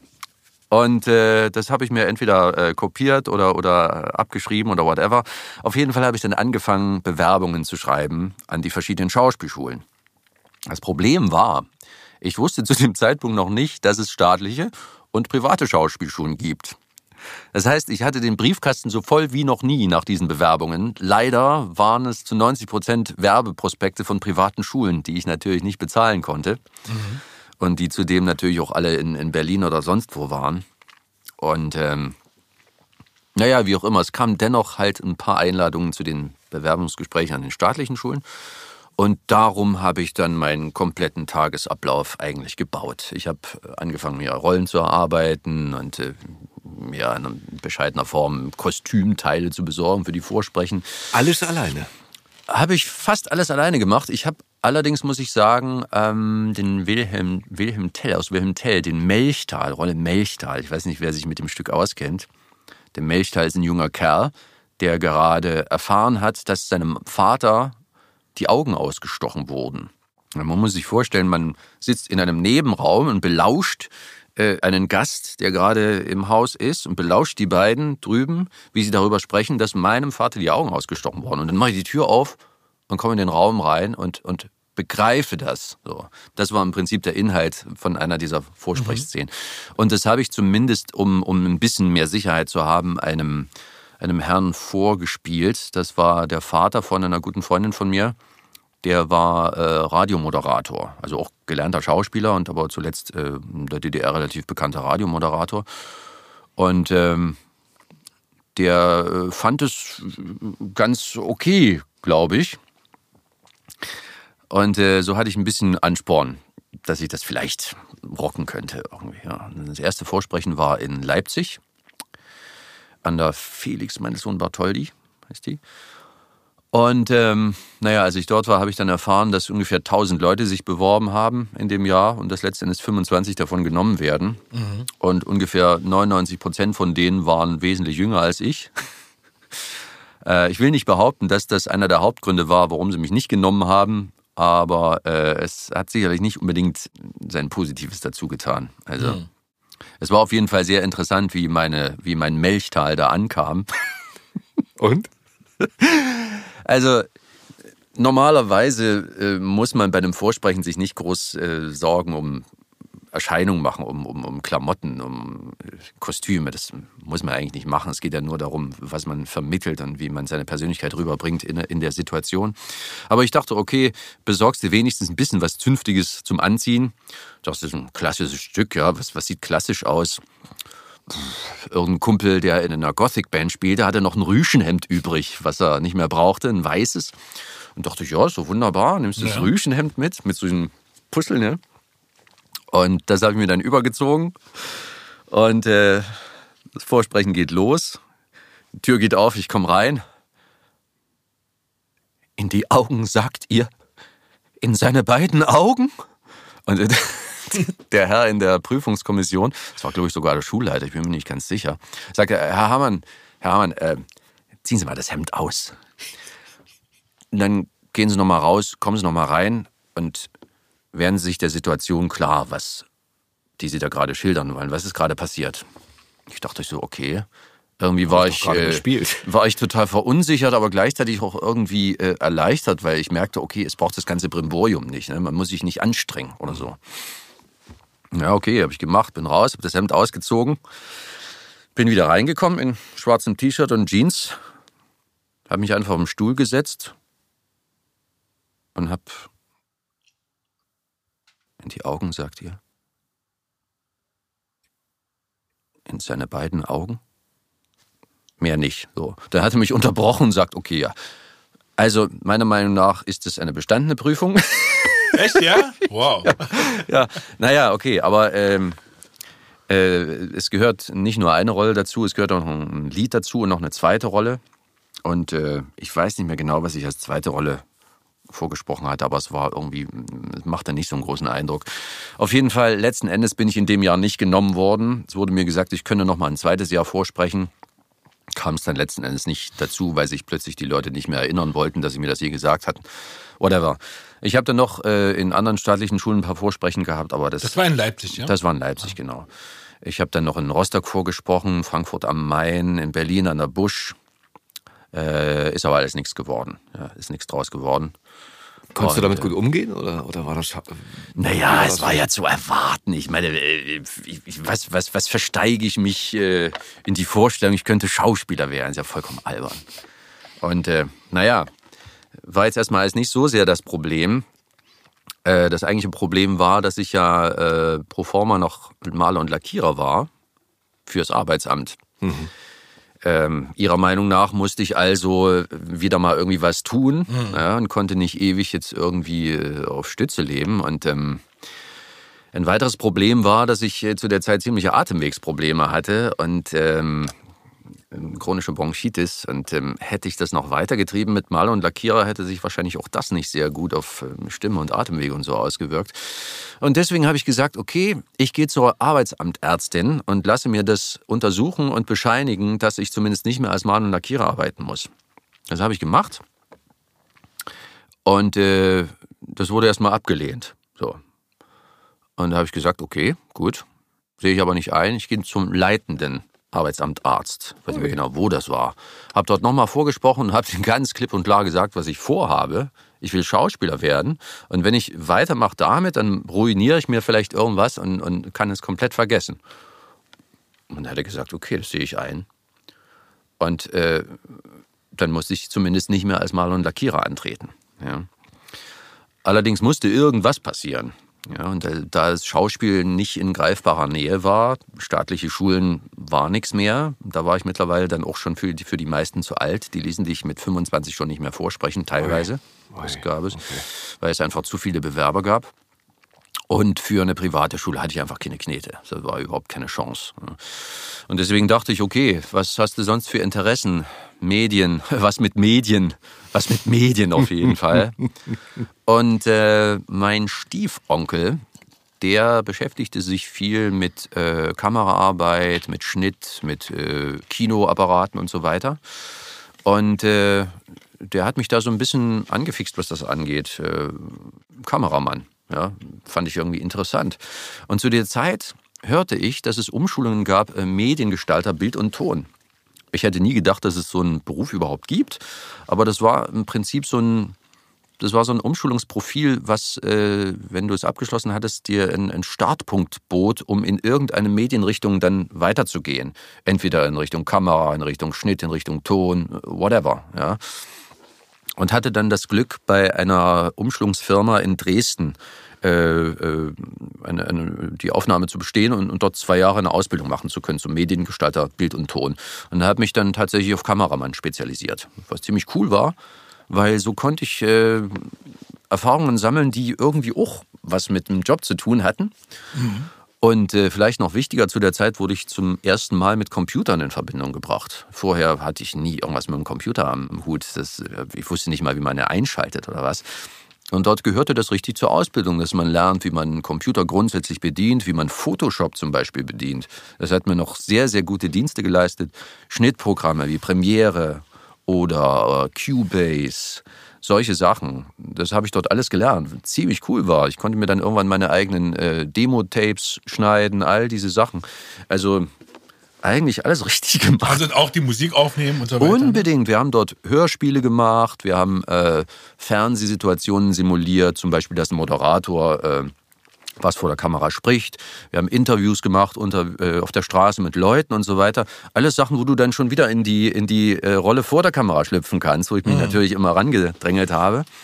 Cool. Äh, das war schon eine ziemlich coole Zeit in Dresden. Ähm, anderthalb Jahre dort in, in, der, in dem Ausbildungszentrum und dann ein halbes Jahr musste man sich ein Praktikum suchen. Das fand sich bei mir in Leipzig beim Stadtfernsehen. Und äh, dort war ich dann ein halbes Jahr im Prinzip Chefkameramann, wenn man so will, weil sie keine anderen Kameraleute hatten. Sie speisten sich eigentlich nur von Praktikanten. Und da ich der Einzige zu der Zeit war, der äh, Erfahrung mit äh, Beta-SPs und Digibetas und so hatte, hatte ich dann ein schönes Regal mit nagelneuen Digibetas zur Auswahl und bin dann so. immer on für, demand irgendwo hingefahren und habe irgendwas gedreht. Äh, für, für alle, die es halt nicht wissen oder, oder nicht kennen, ist halt ein, ein, ein Videoformat. Ein ne? Videoformat, was mittlerweile schon zum alten Eisen äh, gehört. Aber richtig alt. Genau, richtig alt. Nichts. Mhm. Naja, halt ja, die Matzen, ne? Es war ja äh, alles noch mit, äh, mit Kassetten, also mit Band. Mit Kassetten, genau. Mit, riesengroßen Kassetten, noch ein bisschen größer als eine VHS-Kassette. Ja, der, die Mats halt. Sag mal hier, Mats ab. Liefen die auch mit, mit Beta? ja, Beta SP, ja. oder? Vorher U-Matic oder so, dann irgendwann Beta SP und dann irgendwann die digitale Version davon. Es war eine richtig coole Zeit. Also das, das war schon wirklich gut. Und das war ein bisschen ein Drehpunkt dann, denn ähm, ich hatte zu dem, zu dem Zeitpunkt mir schon so gedacht, ja, Kameramann unter den entsprechenden Bedingungen könnte ich mir das schon vorstellen, das weiterzumachen. Äh, kann ja trotzdem irgendwie schauspielerisch als Laie irgendwie tätig werden, nebenbei oder so. Und ähm, hatte mir dann schon ein bisschen Hoffnung gemacht, dass ich vielleicht von dem Sender dort übernommen werde. Äh, man muss dazu sagen, das war das Stadtfernsehen.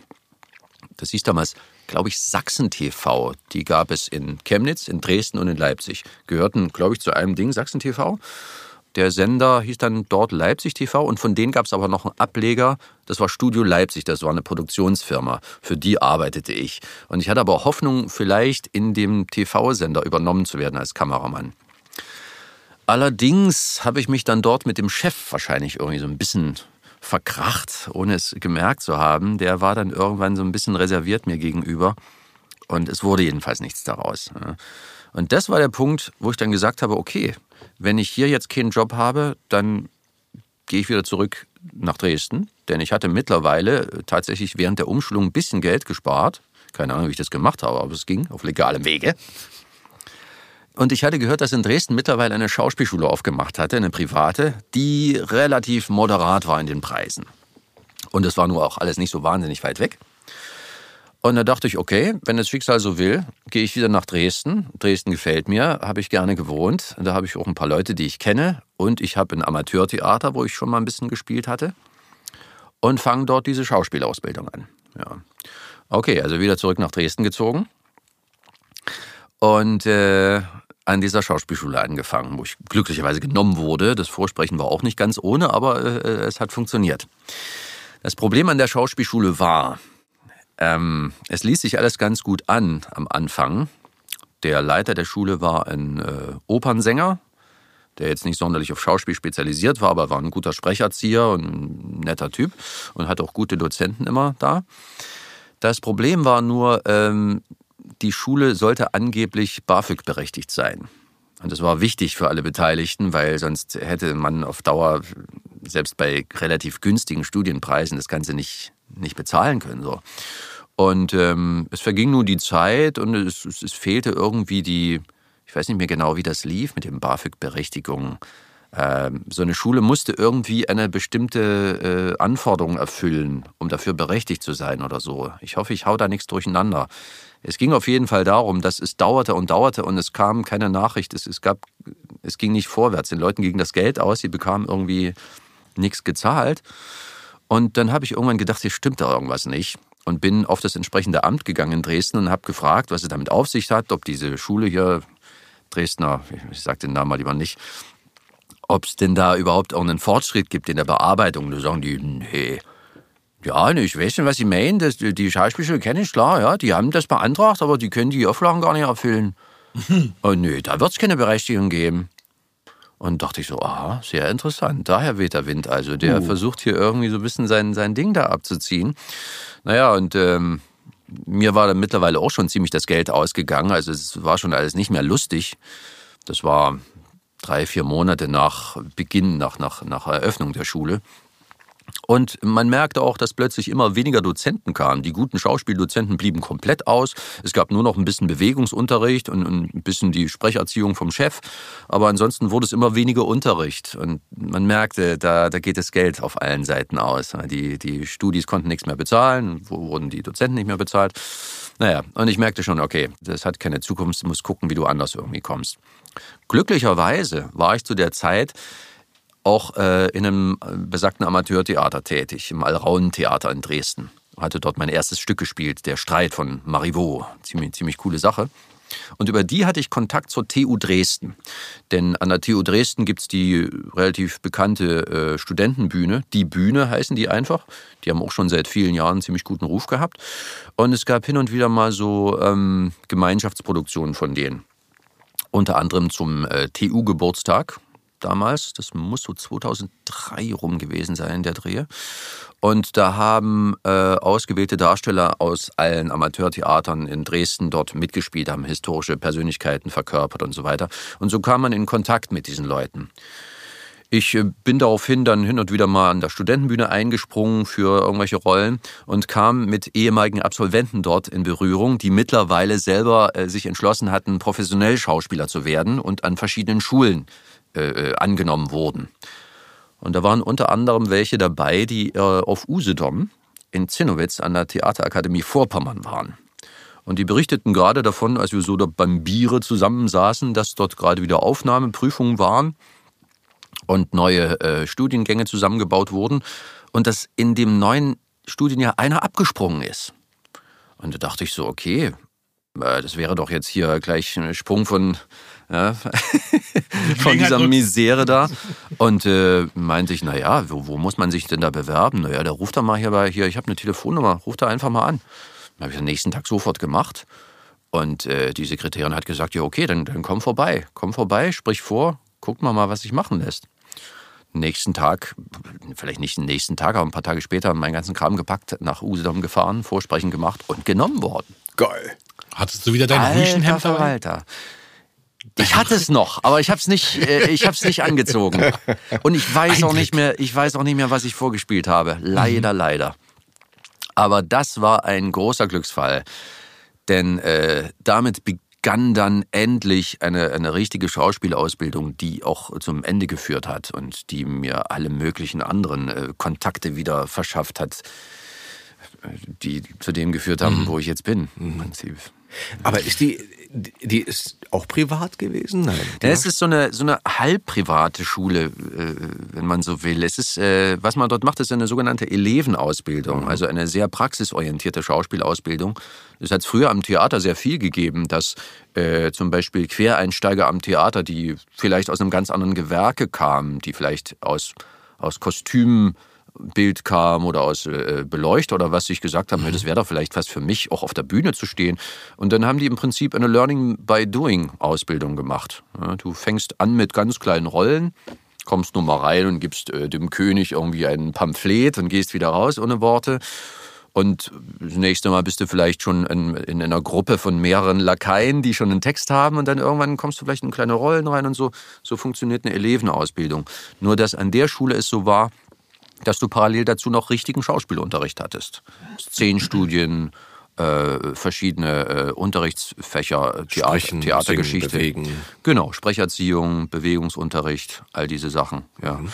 Und die Schule äh, gehört eigentlich zum Theater Anklam. Also es ist ein Ableger vom Theater Anklam und wurde wohl Anfang der 90er, wenn ich mich recht erinnere, gegründet, um genügend Darsteller, junge Darsteller ausbilden zu können für die dortigen Vineta-Festspiele.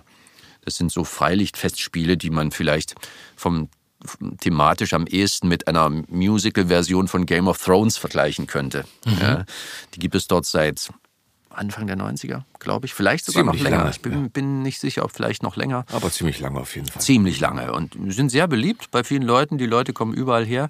Und äh, die entsprechende Bühne, diese Freilichtbühne, wo die Vineta-Spiele gespielt werden, ist nur ein paar Schritte von der Schule entfernt. Also es sind die besten Voraussetzungen. Und ähm, ja, die Schule ist sozusagen ein bisschen eine einzigartige Form von Schule. Also ich habe nicht davon gehört, dass es äh, eine Schule in dieser Konstellation nochmal gibt in Deutschland. Normalerweise sind es die staatlichen und dann die privaten, die aber keine direkte enge Bindung an ein spezielles Theater haben. Und dort ist es halt so, dass man tatsächlich im Prinzip eins mit dem Theater ist. Man wird tatsächlich vom ersten Tag an, vom zweiten Tag an in kleineren Rollen eingesetzt und macht schon im ersten Studienjahr eine Märchenproduktion und dann geht das so weiter. Ist doch großartig, oder? Absolut. Also für mich ein großer Glücksfall. Für mich ein großer Glücksfall. Veneta habe ich nie gespielt, muss ich dazu sagen. Ich weiß nicht, ob ich dafür gedacht war überhaupt, aber mein Ding war noch nie kämpfen und noch nie tanzen. Und damit war ich schon mal ein denkbar schlechter Kandidat. ich hatte Glück, ich durfte immer die, äh, die anderen Stücke spielen. Ich durfte gleich mit, mit äh, äh Brecht anfangen, ziemlich früh. Und äh, das war schon ziemlich, ziemlich cool. Also ich habe es schon ziemlich gut gehabt da. Ich habe auch sehr dafür gearbeitet, aber ich habe schon auch eine Menge Glück gehabt dabei. Okay. Gute Leute gehabt als Dozenten? Auf jeden Fall, auf jeden Fall. Also äh, viele von den Dozenten waren Regisseure und Regisseurinnen, die auch äh, direkt am Theater inszeniert haben. Mhm. Es waren aber auch ein paar spezielle Leute dabei, wie zum Beispiel Astrid Bless. Dieser Name ist wichtig. Mhm. ist für mich ja. sehr wichtig. Ich glaube, für viele. Astrid Bless ist eine, eine altgediente, verdienstvolle Synchronschauspielerin gewesen. Nicht nur Synchronschauspielerin, aber äh, wahrscheinlich als in erster Linie bekannt als Synchronschauspielerin von DDR-Zeiten noch. Und äh, ich weiß nicht mal genau, welche Schauspieler sie synchronisiert hat. Schande über mich.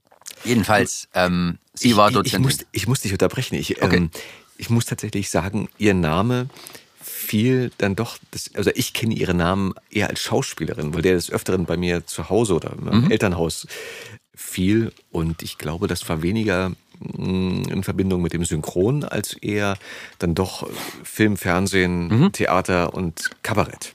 Ja, so, also daher ist, ist sie mir eigentlich eher ein Begriff.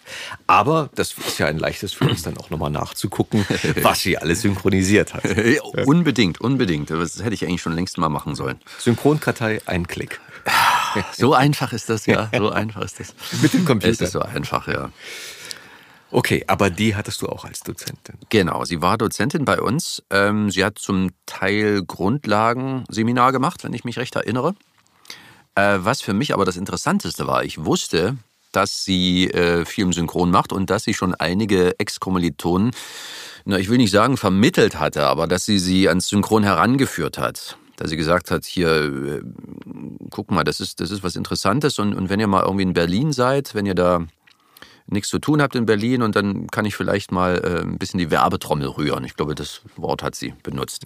Auch gut. Ich wusste das und ähm, ich fand das hochinteressant, denn äh, irgendwo tief drin hat mich halt schon immer am Schauspiel die Sprache am meisten interessiert. Und wie gesagt, die alten Geschichten mit den Kassetten und den aufgenommenen Synchronstimmen und so weiter, das war da halt irgendwie der Kreis. Da schließt sich der Kreis, glaube ich, ja. Und ähm, hast du denn, hast entschuldige, hast du denn äh, während der Schauspielschule oder was heißt hast du denn? Du hast es ja auf jeden Fall, ansonsten hättest du jetzt nicht so viel gut zu tun. Äh, den, dein, dein Dialekt gut weggekriegt? Beziehungsweise war das schwer für dich? Oder sagst du, das, das war eigentlich gar nicht so das große Ding? Also der Dialekt ist, ähm, ist bis heute ein Pain in the Ass. Okay. Ja. Es ist bei mir läuft ein ständig, also jetzt gebe ich mir keine besondere Mühe, den zu unterdrücken, aber ähm, wenn ich arbeite, muss ich es natürlich und es ist ein ständiges Programm, was im Kopf mitläuft und das unterdrückt. Und ähm, ich wünschte, ich wäre diesen Rucksack los. Mhm. Ja.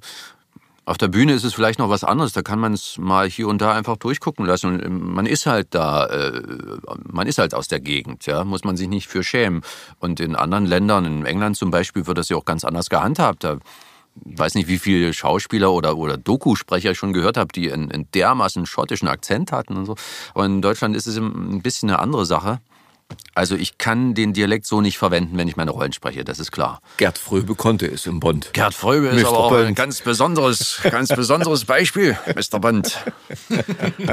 Ich liebe dieses Zitat, ich liebe es. Es ist doch großartig. Ja, Gerd Fröbe ist ein Phänomen, aber ich, ich möchte behaupten, das ist, ist schon auch ein Ausnahmeschauspieler und eine spezielle Zeit, eine spezielle. Das, das stimmt, Ahnung. das stimmt. Aber ich nehme da auch immer gern wieder den Killerroboter aus der Zukunft, der einen österreichischen Akzent hat. Ja, ja. Auch so ein Ding. Ja, ja. Sächsisch ist nur noch so eine spezielle Sache, glaube ich. Vielleicht. Ja. Vielleicht. Ja. Aber okay, also dieses, dieses, ähm, diese Sache oder diese Schwierigkeit, die gerade Sächsisch und ich glaube Schwäbisch betrifft. Mhm das ist, man sagt ja, das sind die härtesten oder, oder schwierigsten Dialekte zum Abtrainieren. wenn du, sein, wenn ja. du aus der Hannoveraner Richtung kommst, hast du es ganz leicht. Wahrscheinlich, ja. Berlin geht auch noch meistens. Oder wenn du aus dem Norden Ja, kommst, das kriegt man noch einigermaßen leicht hin in der Sprecherziehung. Aber wenn du aus Sachsen kommst, hast es erstmal schwer. Das ist gut möglich, ja. Und es ist interessant zu hören, dass du sagst, dass es für dich bis heute, wo du, wo du mit der Stimme und, und mit, deinem, mit, dein, mit deiner Sprache deinen Lebensunterhalt bestreitest, immer noch nebenbei abläuft. Finde ich wahnsinnig Ja, interessant. Ja, das ist, das ist ständig dabei und das wird sich wahrscheinlich auch nicht ändern. Also wenn ich jetzt zum Beispiel mich mal überwinde und gucke mir ähm, eine Serie oder einen Film an, den ich synchronisiert habe, Machst du nicht gerne? höre ich so viele Stellen raus, wo ich sage, okay, ich hätte das bemängelt. Ich hätte es bemängelt. Ich höre es durch. Ich höre es. Ich höre es definitiv. ähm, ich freue mich, dass es nicht jeder so sieht, natürlich, weil es würde mir die Arbeit ein bisschen sehr erschweren. Aber Oder dass es gerne gehört wird, so wie du es verpackst. Kann doch ich sein. lasse ich mal so stehen. Okay. Adam, du wolltest was fragen. Entschuldige, ich habe dich abgewürgt. Nee, alles gut. Ähm, du kannst ja viel aus Filmen zitieren. Mhm. Ich meine, wir hatten vor einiger Zeit mal hier äh, die Situation, wo du aus äh, Leben des Brian oder Mhm. die Ritter der Kokosnuss. Und da dachte ich mir, ey, der hat eine Szene nach der anderen hier nachgesprochen und dachte mir so, krass, wie gut äh, er halt irgendwie das alles so sich ins Hirn eingebrannt hat. Aber dass du halt dann als Kind diese Sachen dann halt aufgenommen hast und dir des Öfteren immer wieder gegeben hast.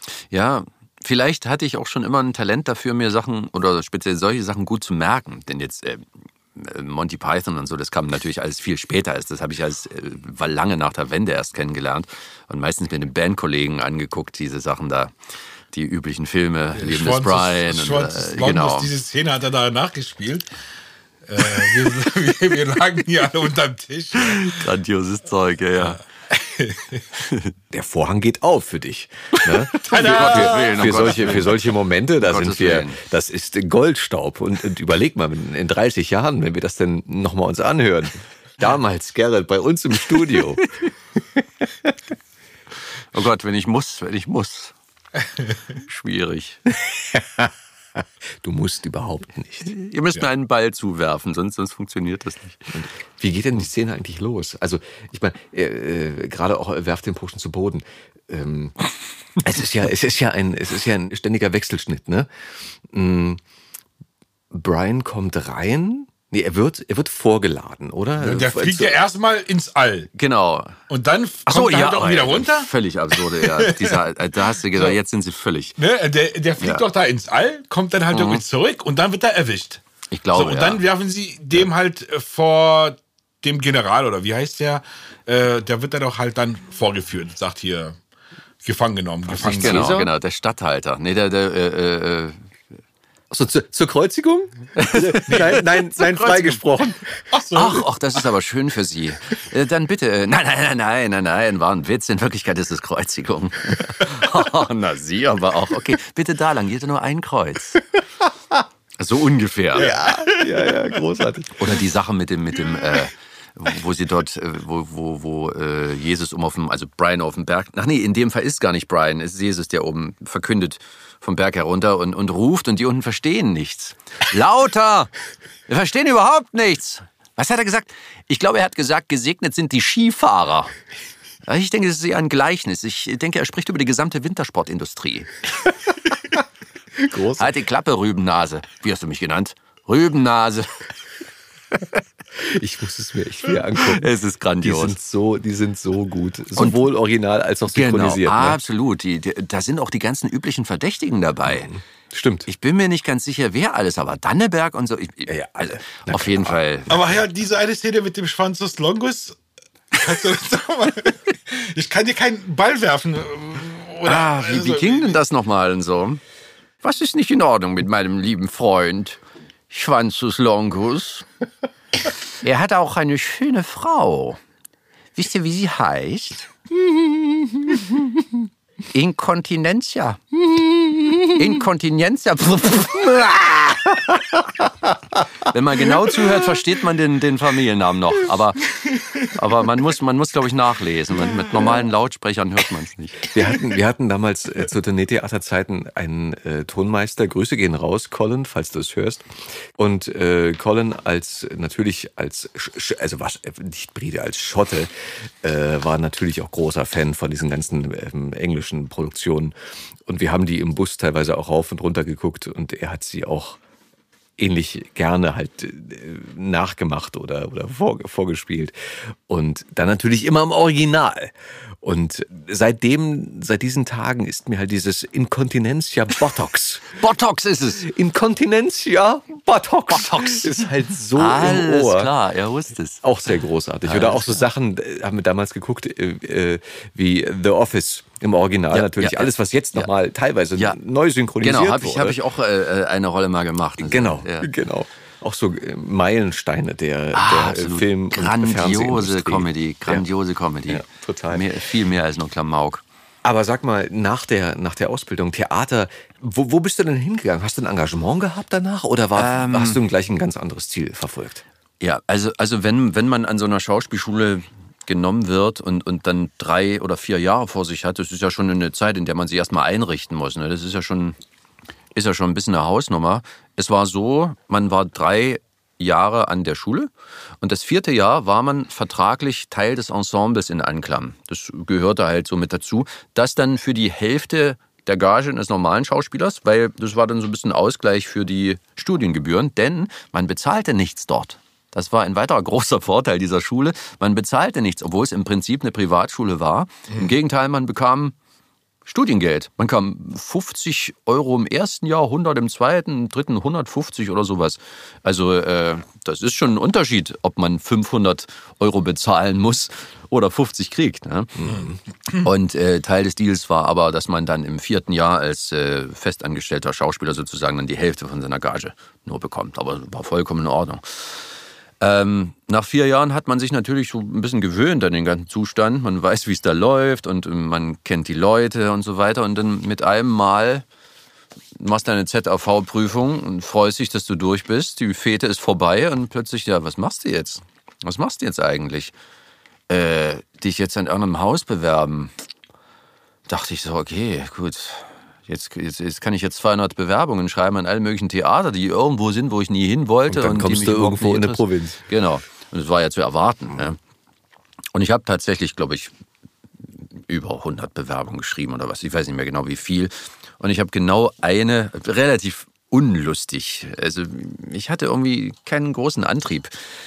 Nicht das große, äh, das große Gefühl, ja, jetzt bin ich Schauspieler, jetzt will ich zeigen auf der großen Bühne, was ich kann. Irgendwie habe ich das die ganzen vier Jahre schon ja gemacht. So, ich war eigentlich schon ziemlich, na, ich will nicht sagen satt, aber ähm, Abgebrüht.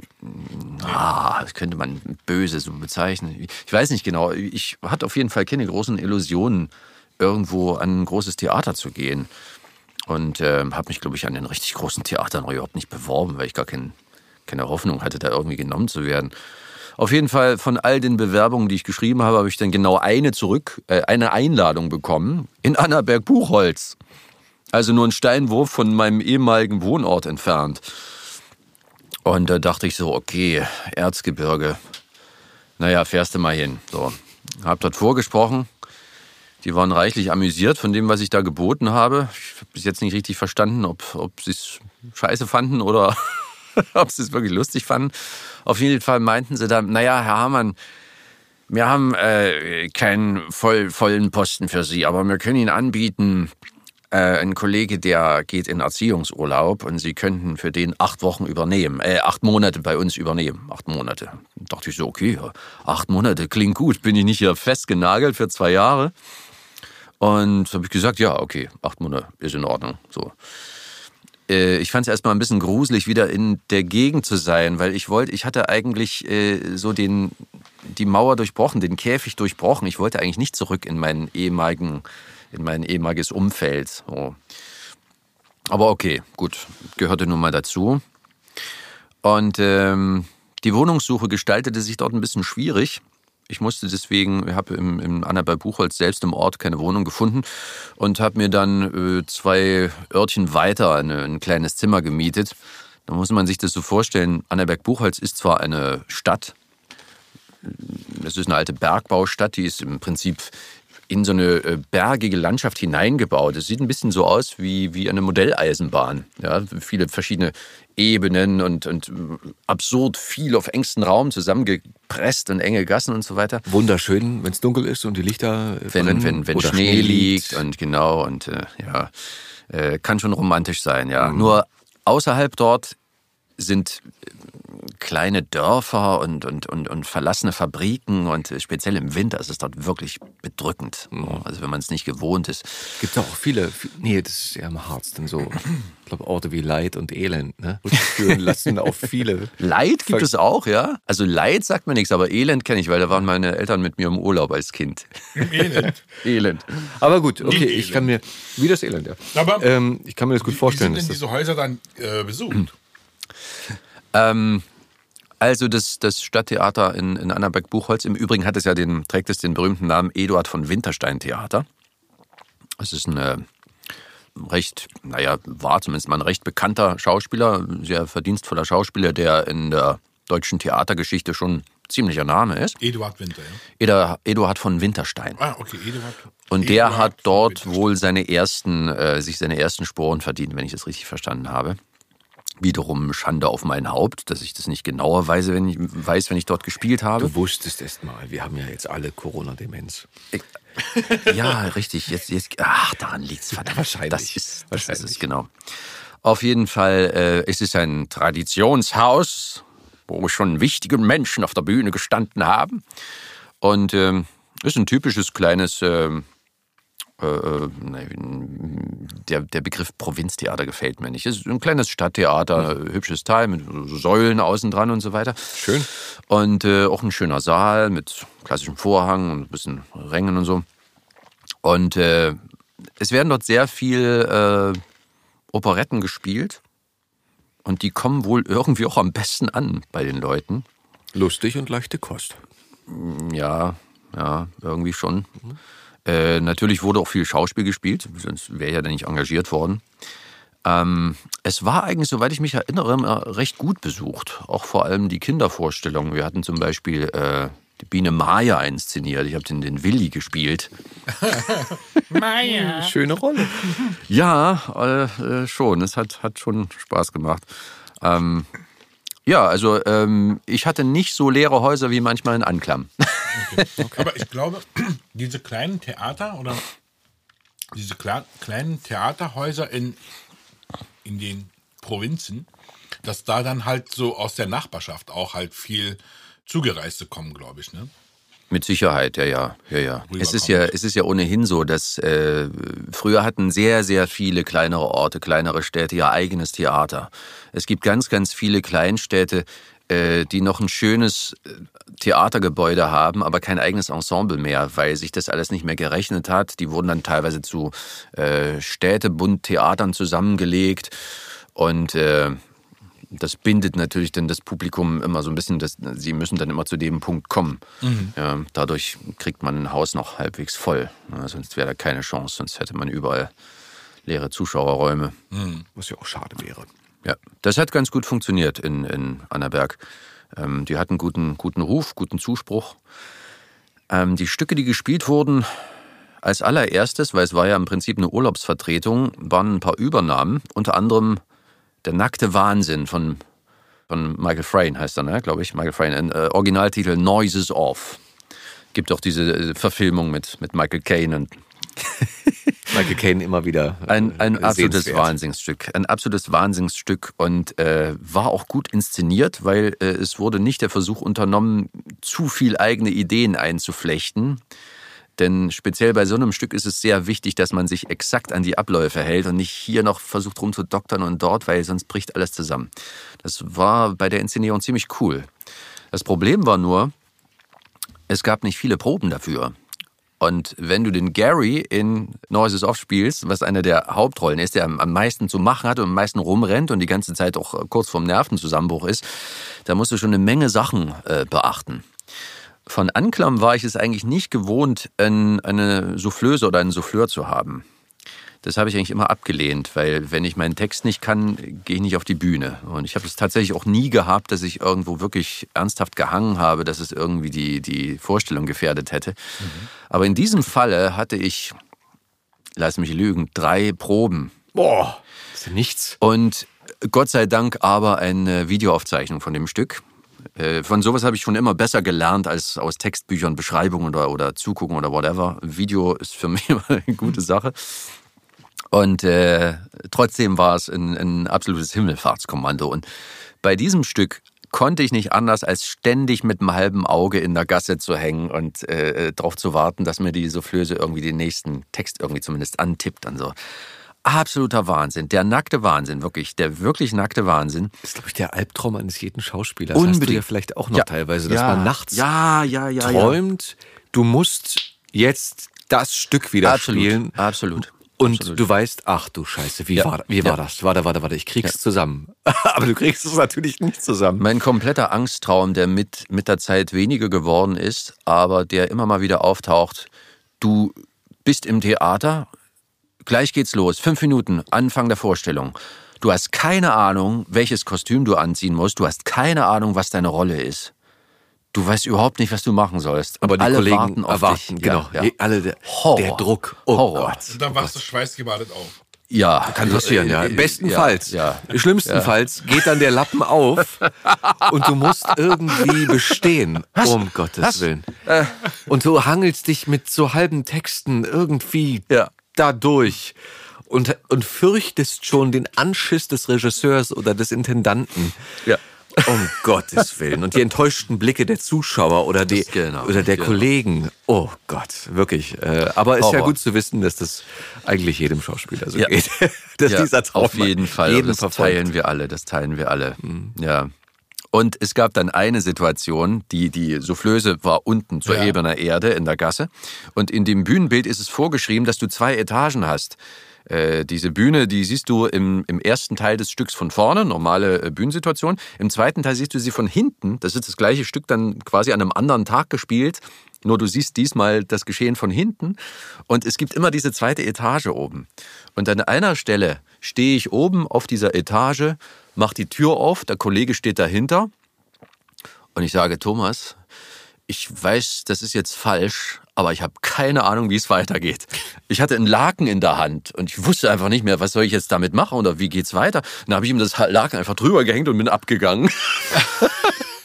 aber er hatte das Stück schon dutzende Male gespielt und, und äh, war sowieso die komische Figur in dem Stück und hat es dann irgendwie gerettet. Es war Super. kein Problem.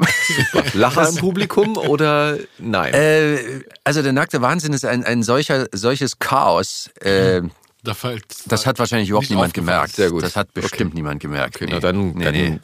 profihaft Nee, nee, gerettet. Super. Das war einer der, ja, der kritischsten Momente, die ich erlebt habe am Theater. Apropos kritische Momente, pass auf.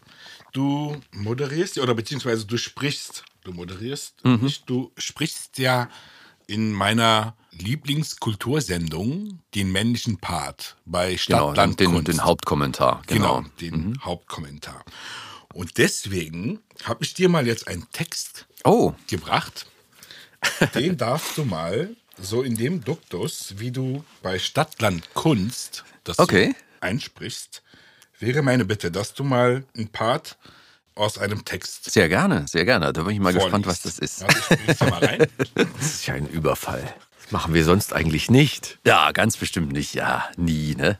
Wobei, Etem ist, Etem ist manchmal echt gut darin, einen hinters Licht zu führen. Okay, das glaube ich gerne. Das, vor ungefähr einem Jahr hatten wir das nämlich hier auch schon mal. Da wurde ich hinters Licht das geführt. okay, so zeig mal. markiert. Das Buch fällt leider fast auseinander hier. Wurde also schon mal benutzt. Die, siehst du was? Ja, ne? Ja, ja. Okay. So ist wunderbar. So. Also, es geht dann los mit, wie du halt bei Stadtland Kunst immer einsprichst, Etem sagt. Und dann von hier bis hier. Bis hier, okay. Hat der noch irgendwas zu bedeuten? nee, das war jetzt nur Okay. die Seite. Und ich, ich soll Etem sagt mitsagen? Genau, Etem sagt und dann hier den Text. Ah, okay. So wie bei Stadtland Kunst. Alles klar, ich versuch's. Dann müssen wir natürlich jetzt noch warten, bis Etem wieder sitzt und die Kopfhörer auf hat. damit er auch in den Genuss Ja, natürlich. Warte, warte. der Vorführung kommt. Wir machen das hier ganz entspannt, Adam. So. Lass dir Zeit, rück dein Bier zurecht. Wir könnten jetzt auch noch ein bisschen das Licht dimmen und uns zurücklehnen. ähm, ich meine, bei Gerrit ist ja schon ein wenig gedimmt, das Licht. Aber ähm, ja, wir freuen uns natürlich. Okay, Wunderbar. Aufnahme läuft. ich drehe mich mal ein bisschen lauter. Ja. Du weißt, ich brauche mich immer laut, wenn ich spreche. und, und Spot an und alles. Nein, das nicht. Okay. Atem sagt, weil wir die anatolische Kultur reich, kreativ und schön finden und uns mit vielem davon verbunden fühlen, wollen wir sie aufgreifen und weiterentwickeln auf unsere heutige Situation und in die heutige Zeit. Dabei halten wir für wichtig, die Gratwanderung sich bewusst zu machen, nicht ins Nationalistische oder Traditionalistische abzukippen. Wir verstehen uns als internationalistisch. Wir benutzen aber mehr als nur anatolische Elemente, ebenso Rock- und Soul-Elemente, englische, deutsche Texte und sind für vieles mehr offen. Im anatolischen Hip-Hop sehen wir auch eine Möglichkeit, als Brücke zu wirken zwischen den Menschen in der Türkei und in Deutschland. Wir suchen die Verbindung und den Austausch. In der BRD muss es zu einem anerkannten gesellschaftlichen Bewusstsein kommen, dass hier heute ein Vielvölkerstaat existiert. Gegen die Ignoranz, dieses wegzudrücken, auszugrenzen und zu diskriminieren, steht für uns neben anderem anatolischer Hip-Hop. Jetzt können wir nach Hause gehen. vielen Dank. Vielen Dank, Gerrit. Wunderbar. Das kann ich dir auch noch mal richtig ordentlich einlesen, wenn du Das war Ja, super. aber das war das ist ja grandios. prima Vista hier. Ich- Das, ich das jetzt- Das war wirklich prima vista, Ja. ja. Ich kann mir jetzt Müssen wir kurz dazu vor, sagen. vor dem Fernseher Arte ist an, Stadtland. Feierabend. cool. ja, nachhaltige Produktion, das ist geil.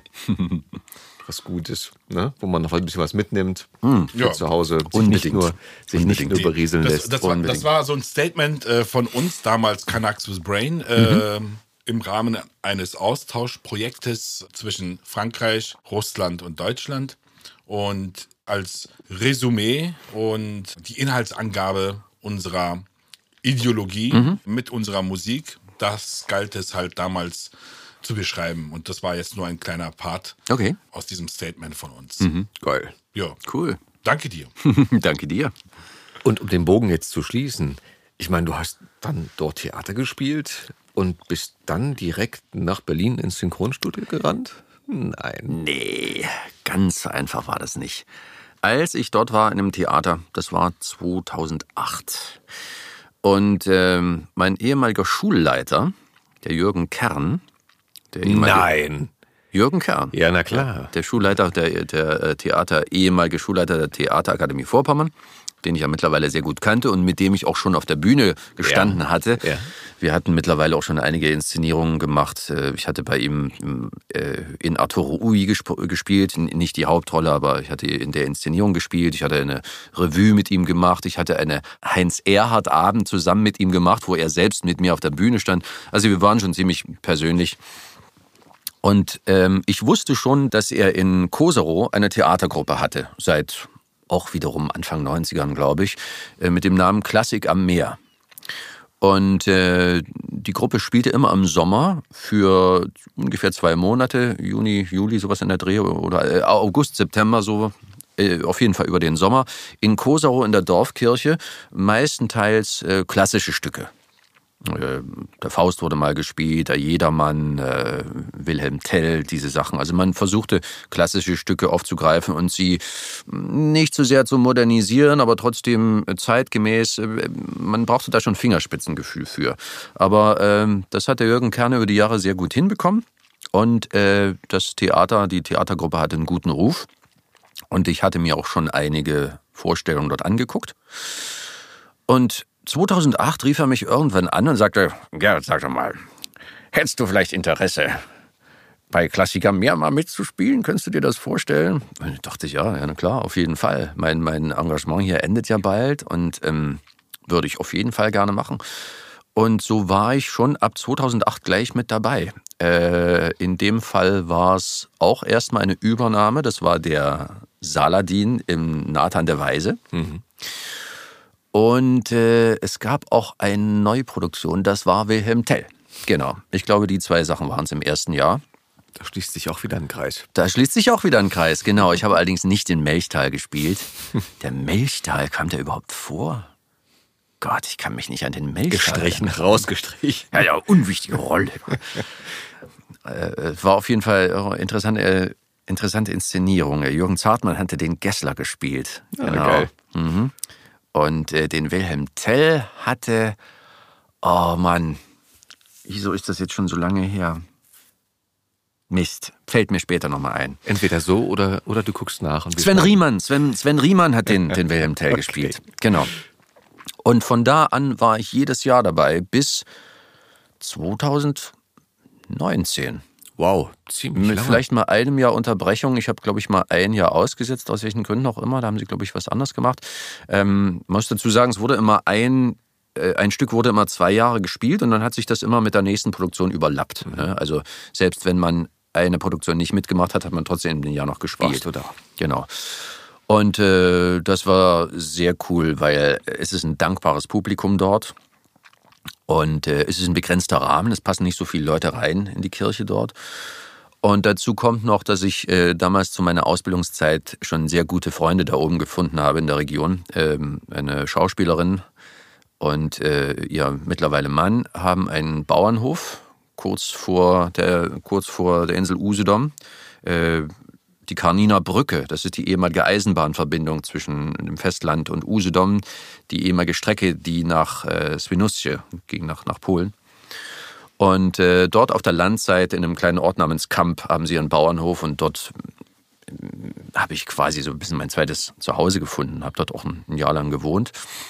Und immer wenn ich in Kosovo gespielt habe, war das gleichzeitig ein Wiedersehen mit Freunden und dort habe ich dann auch immer gewohnt. Und es, es war alles eigentlich ein, ein, ein, ein großes Fest, immer dort zu, zu spielen. Geprobt wurde in Berlin oder wird in Berlin. Es macht natürlich erstmal alles ein bisschen einfacher, speziell mit dem Synchron. Aber das erklärt natürlich jetzt alles noch nicht, warum ich zum Synchron gekommen bin. Der Punkt war 2008, als es dann äh, in Annaberg dem Ende zuging, musste ich ja überlegen, wo gehst jetzt überhaupt erstmal hin. Kosero war ja eine Sache, die nur im Sommer gespielt wurde und äh, ansonsten hätte ich da ja nichts zu tun gehabt. Mein Plan war, nach Berlin zu gehen endlich und es mit dem Synchron zu versuchen. 2008. Das hattest du schon gehört oder durch Kollegen? Das hatte ich ja über Astrid Bless schon mitbekommen, okay. dass ich schon einige Kollegen rangeführt hatte ans Synchron oder sie so ein bisschen, ein bisschen eingeführt hatte in die, in die Thematik. Und äh, einige hatten auch äh, die Gelegenheit schon ergriffen. Ich wusste das, nur die meisten von ihnen haben es irgendwann wieder aufgegeben, weil sie entweder nochmal einen anderen Bildungsweg machen wollten oder es nicht ihrs war. Und äh, ich fand es aber hochinteressant und habe sie gefragt damals an der Schule noch, äh, wie das wäre. Und sie meinte, na, wenn du irgendwann in Berlin wohnst, wenn du vor Ort bist, dann melde dich mal und dann sehe ich mal, dass ich ein bisschen äh, deinen Namen erwähne. Und habe ich gesagt, okay, so machen wir das. Und 2008, als dann das Engagement in Annaberg vorbei war, habe ich beschlossen, jetzt gehst du nach Berlin, suchst du eine Wohnung und versuchst das mit Synchron. Allerdings hatte ich nicht im entferntesten äh, gedacht, dass das tatsächlich überhaupt klappt oder bald klappt. Deswegen hatte ich die ganze Zeit noch so ein bisschen meinen Mediengestalter Plan B im Hinterkopf. Ich war ja relativ firm mit Kameraarbeit, hatte mir inzwischen auch eine ganze Menge passable Technik besorgt und bin davon ausgegangen, dass ich in Berlin äh, Videodienstleistungen anbiete. Also Showreels drehen und schneiden, solche Sachen, Eventaufzeichnungen. Ich hatte sehr, sehr viele Theatermitschnitte gemacht in Anklam. Ich habe fast jedes Stück, jedes Szenenstudium aufgezeichnet, habe mir dann immer bessere Technik besorgt und ähm, bin im Prinzip da zweigleisig gefahren, kann man sagen. Bin dann nach Berlin gegangen, dachte, okay, machst du deine Videoproduktion auf und guckst mal nebenbei, ob vielleicht irgendwas kommt mit Synchron.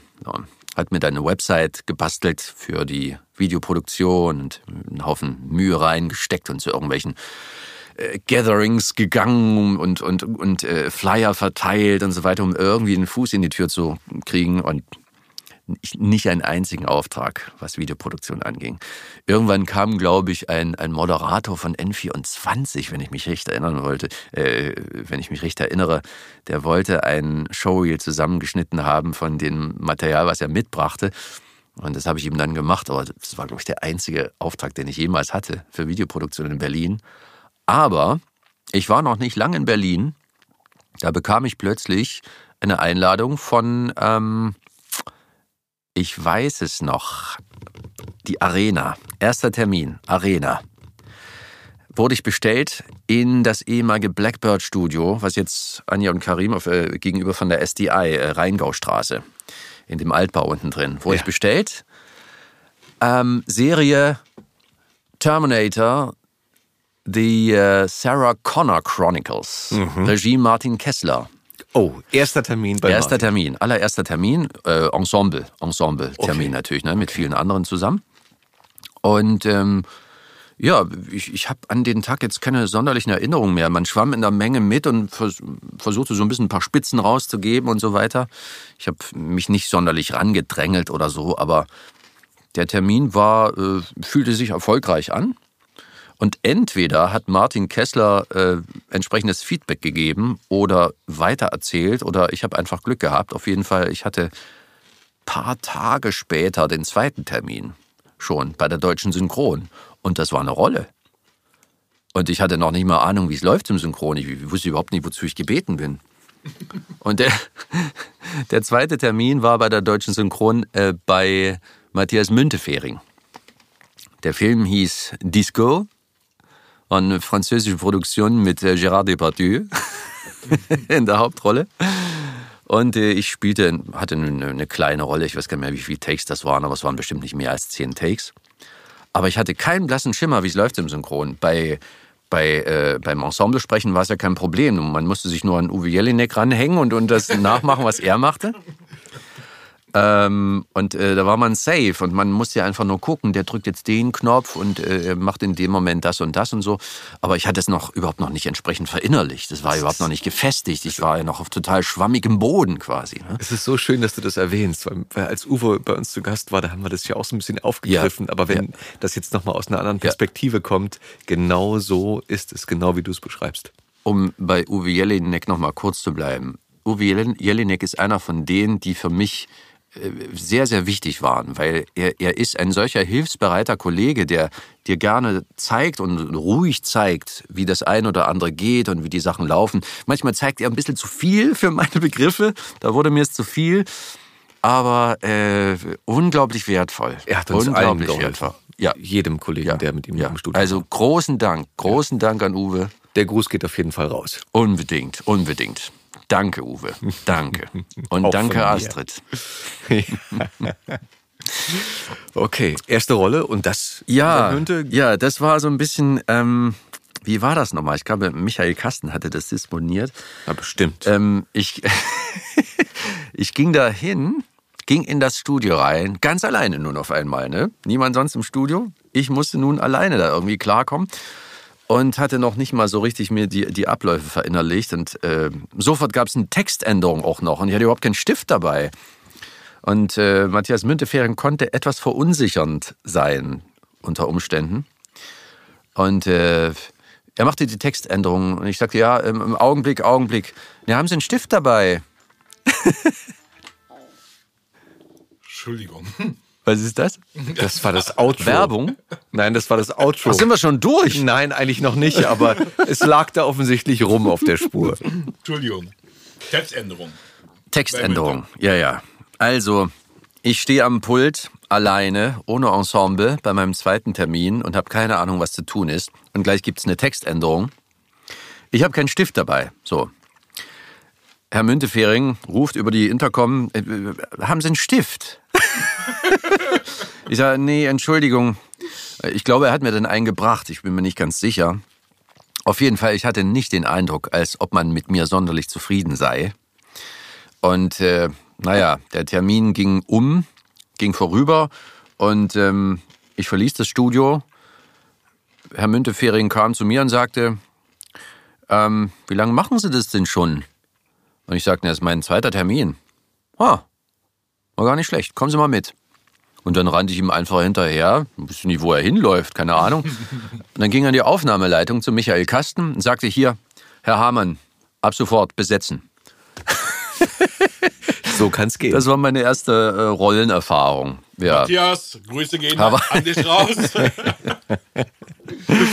Ja, das waren die beiden ersten Termine. An alle anderen Termine erinnere ich mich nicht mehr, glaube ich, aber cool. so ging's los. Herrlich, Ja. Ja. herrlich. Und dann wurde das immer mehr. Das wurde immer mehr. Ja, wie es dann so läuft. Ne? Ja. So Stück für Stück, Ja. wenn die Leute dich mögen, wenn du gute Arbeit machst. Ja. Ähm, Mein erster Synchrontermin war auch mit Münte. Mit Herrn Müntefehl. Mhm. Das war an einem Samstag. Erst hatte Frank Schröder die Regie geführt bis zum Mittag. Nee, Entschuldigung, andersrum. Erstmal Münte bis 12 Uhr. Ab 12 hat dann Schröder übernommen. Und dann stand auf der Dispo M. Müntefering, F. Schröder. Ich dachte mir, bin ich denn hier im SPD-Haus gelandet? wie? herrlich. Okay, und danach ging es dann durch die Decke. Naja, ich möchte nicht sagen durch die Decke, aber es, es wurde stetig mehr. Also es, äh, es ging dann sehr schnell los, dass es, dass es so viel wurde, dass ich merkte, ich kriege das nicht mehr selber gemanagt mit den Terminen. Ich bin ohnehin nicht unbedingt ein Talent. Also wie, Wie zum Beispiel. viele von uns vielleicht nicht. Ja, aber viele, viele äh, ältere Kollegen machen das auch komplett noch, noch äh, alleine. Mit, dem- auch noch mit einem ganz klassischen Terminplaner, mit einem Papier-Terminplaner. Da bin ich immer überrascht, wie das überhaupt geht. Ja, ja, ich auch. Also für mich wäre das, ich würde nur Termine versammeln. Wie heute, auch. wie heute zum Beispiel. Das ist wieder ein anderes Thema. Heute war wieder so ein spezieller Tag. Also ich bin dann sehr bald dann, äh, um das Ganze besser managen zu können, bei äh, Office of Arts äh, vorstellig geworden bei äh, Thomas, Thomas Frenz. Frenz. Und ähm, er hat mich dann reingenommen in sein Portal und das hat auch super funktioniert, hat mir sehr, sehr, sehr viel Jobs gebracht. Und da war ich auch einige Jahre dort. Das war immer ganz cool. Das ist eine, wie soll man sagen, eine, eine, eine große Hilfe, eine Organisationshilfe. Auf jeden Fall. Also ich für, für alle Synchronsprecher, die, die gebucht werden, besetzt Genau. werden und darüber ihre Termine organisiert bekommen. Genau, genau. Sonst sind sie wie ein Käfer auf dem Rücken. Ja, genau. Wie ich. Naja, wenn du im Studio stehst, kannst du dir auch keine Anrufe entgegennehmen, ob du morgen Stimmt, kannst. Und dann stimmt, hast du drei stimmt. Anrufe und wenn du raus bist oder in der Pause bist, musst du dann die paar Minuten, die man eigentlich zum Durchatmen Ja, braucht, nutzen, um dann halt eben zu versuchen, die Kollegen von der Genau. Aufnahmeleitung zu erreichen und zu organisieren, ob man dann morgen oder übermorgen da und da sein kann. Und um dem vorzugreifen, hat man dann halt solche Hilfen, die Ja. das für einen übernehmen, damit man dann eben in der Pause auch eine Pause hat. Genau. Und nicht noch, noch unter dem Eindruck des Mordes, den man gerade, gerade auf der Leinwand begangen hat, einen Aufnahmeleiter anrufen muss oder ihm antworten mit einem freundlichen Ton. um Gottes Willen. Ja, oder auch eben der Schreiszene. Genau, Äh, nach der genau, Schreiszene genau. einfach mal der Stimme eine kurze Pause zu Genau, gönnen. so ähm, ist und es. nicht gleich Absolut. wieder Kraft reinzugeben. Absolut. Okay. Und sag mal, du bist auf, äh, auf Arte, hört man dich äh, ganz viel, wie Adam sagt. Und, äh, und generell aber auch in Dokumentationen, oder? Ja, also ich äh, mache in letzter Zeit relativ viel Kommentar bei Dokus. Also wie gesagt, ähm, Arte, Stadt, Land, Kunst. Das ist äh, die wichtigste Dokuserie für mich gerade, wo äh, wir jede Woche fünf Sendungen produzieren. Es ist eine tägliche Sendung, kommt jeden Tag, soweit ich mich recht erinnere, 13 Uhr im Fernsehen, aber ist auch in der, in der Mediathek. Arte Mediathek natürlich. Sehr zu empfehlen. Ansonsten mache ich auch viel für, für andere Dokumentationen. Nicht nur Kommentar, also auch äh, verschiedene kleinere Rollen für führende Fernsehsender, die auch sehr viel Nachrichten machen und so spreche ich sehr viel Populärdokumentation, würde ich es mal nennen, Docutainment, sehr viel über, über technische Dinge, Flugzeuge, über große Maschinen und so eine Sachen. Also ist ja sehr begehrt, diese Themen oder, oder äh, verlassene Orte. Du kannst auch gerne die Sachen. Namen aufsagen. Also wir haben damit kein Problem. Ja, äh, Welt zum Beispiel macht ja sehr viele Dokumentationen. Da spreche ich allerdings viele kleine Rollen. Da ähm, spreche ich keinen Kommentar. Für Spiegel, Spiegel, ich weiß jetzt nicht genau, ob das Spiegel TV war ja eigentlich eine Sendung ursprünglich. Da mache ich momentan auch relativ viel, aber da richtig äh, Kommentar, Sprecher. Ähnliche Serien über Technik, über äh, So Wissenschaftssendungen. oder- nicht direkt Nee. Wissenschaftssendungen, eher, eher, eher äh, populärwissenschaftliche Dinge, äh, Technik, große Gebäude, große Baustellen und äh, Naja, ich glaube, viele von den Hörern, die uns oder die ja jetzt gelauscht haben, werden dich natürlich wiedererkannt haben und werden natürlich äh, sein, bei der einen oder anderen Dokumentation jetzt noch mal mehr darauf achten, ob Bei sie Fang dich des erwischen. Lebens machst du ja auch mit. Ne? Bei diesen Genau, genau, genau. Dann gibt es ja jetzt auch noch eine, wie heißt es, eine, eine Ein Spin-off? Bloodline. Spin-off, genau, Bloodline, heißt sie, ne? wo Genau. die jetzt Ja. nicht mehr in der Arktis rumfischen, sondern irgendwo in der Karibik Thunfische. Hawaii, Hawaii ist das. ne? Hawaii, Hm? ah. Genau. Verrückter Ort. Ja. Gut, Gerrit. Weißt du, es gibt so Stimmen, wo ich oftmals denke, zu meiner Kindheit oder, oder Jugend, wo man angefangen hat, Dokumentationen zu gucken und, Mhm. und schätzen zu lernen, da haben dich bestimmte Stimmen wirklich begleitet. Absolut, Und zwar absolut. über, über Dekaden hinweg. ja.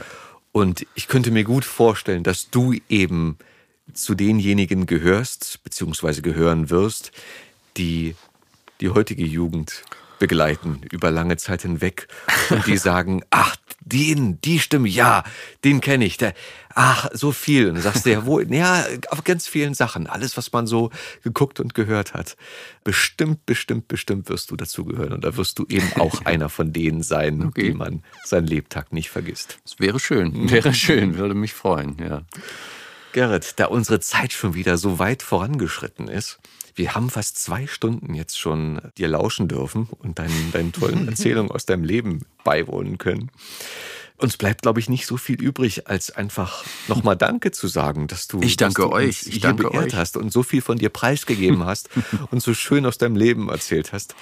Und wir haben ja noch einige Kollegen so in der Hinterhand und äh, einige Termine, die demnächst kommen und einige Aufnahmen. Aber es wäre natürlich schön, wenn wir in einiger Zeit irgendwann eine neue Auflage machen. Absolut, ja. Und dann mal gucken, was es dann so zu erzählen gibt. Sehr gern, sehr gern. und Immer gern. hoffentlich viel Gutes und Schönes dabei ist. Alles klar, hat mir viel Spaß gemacht.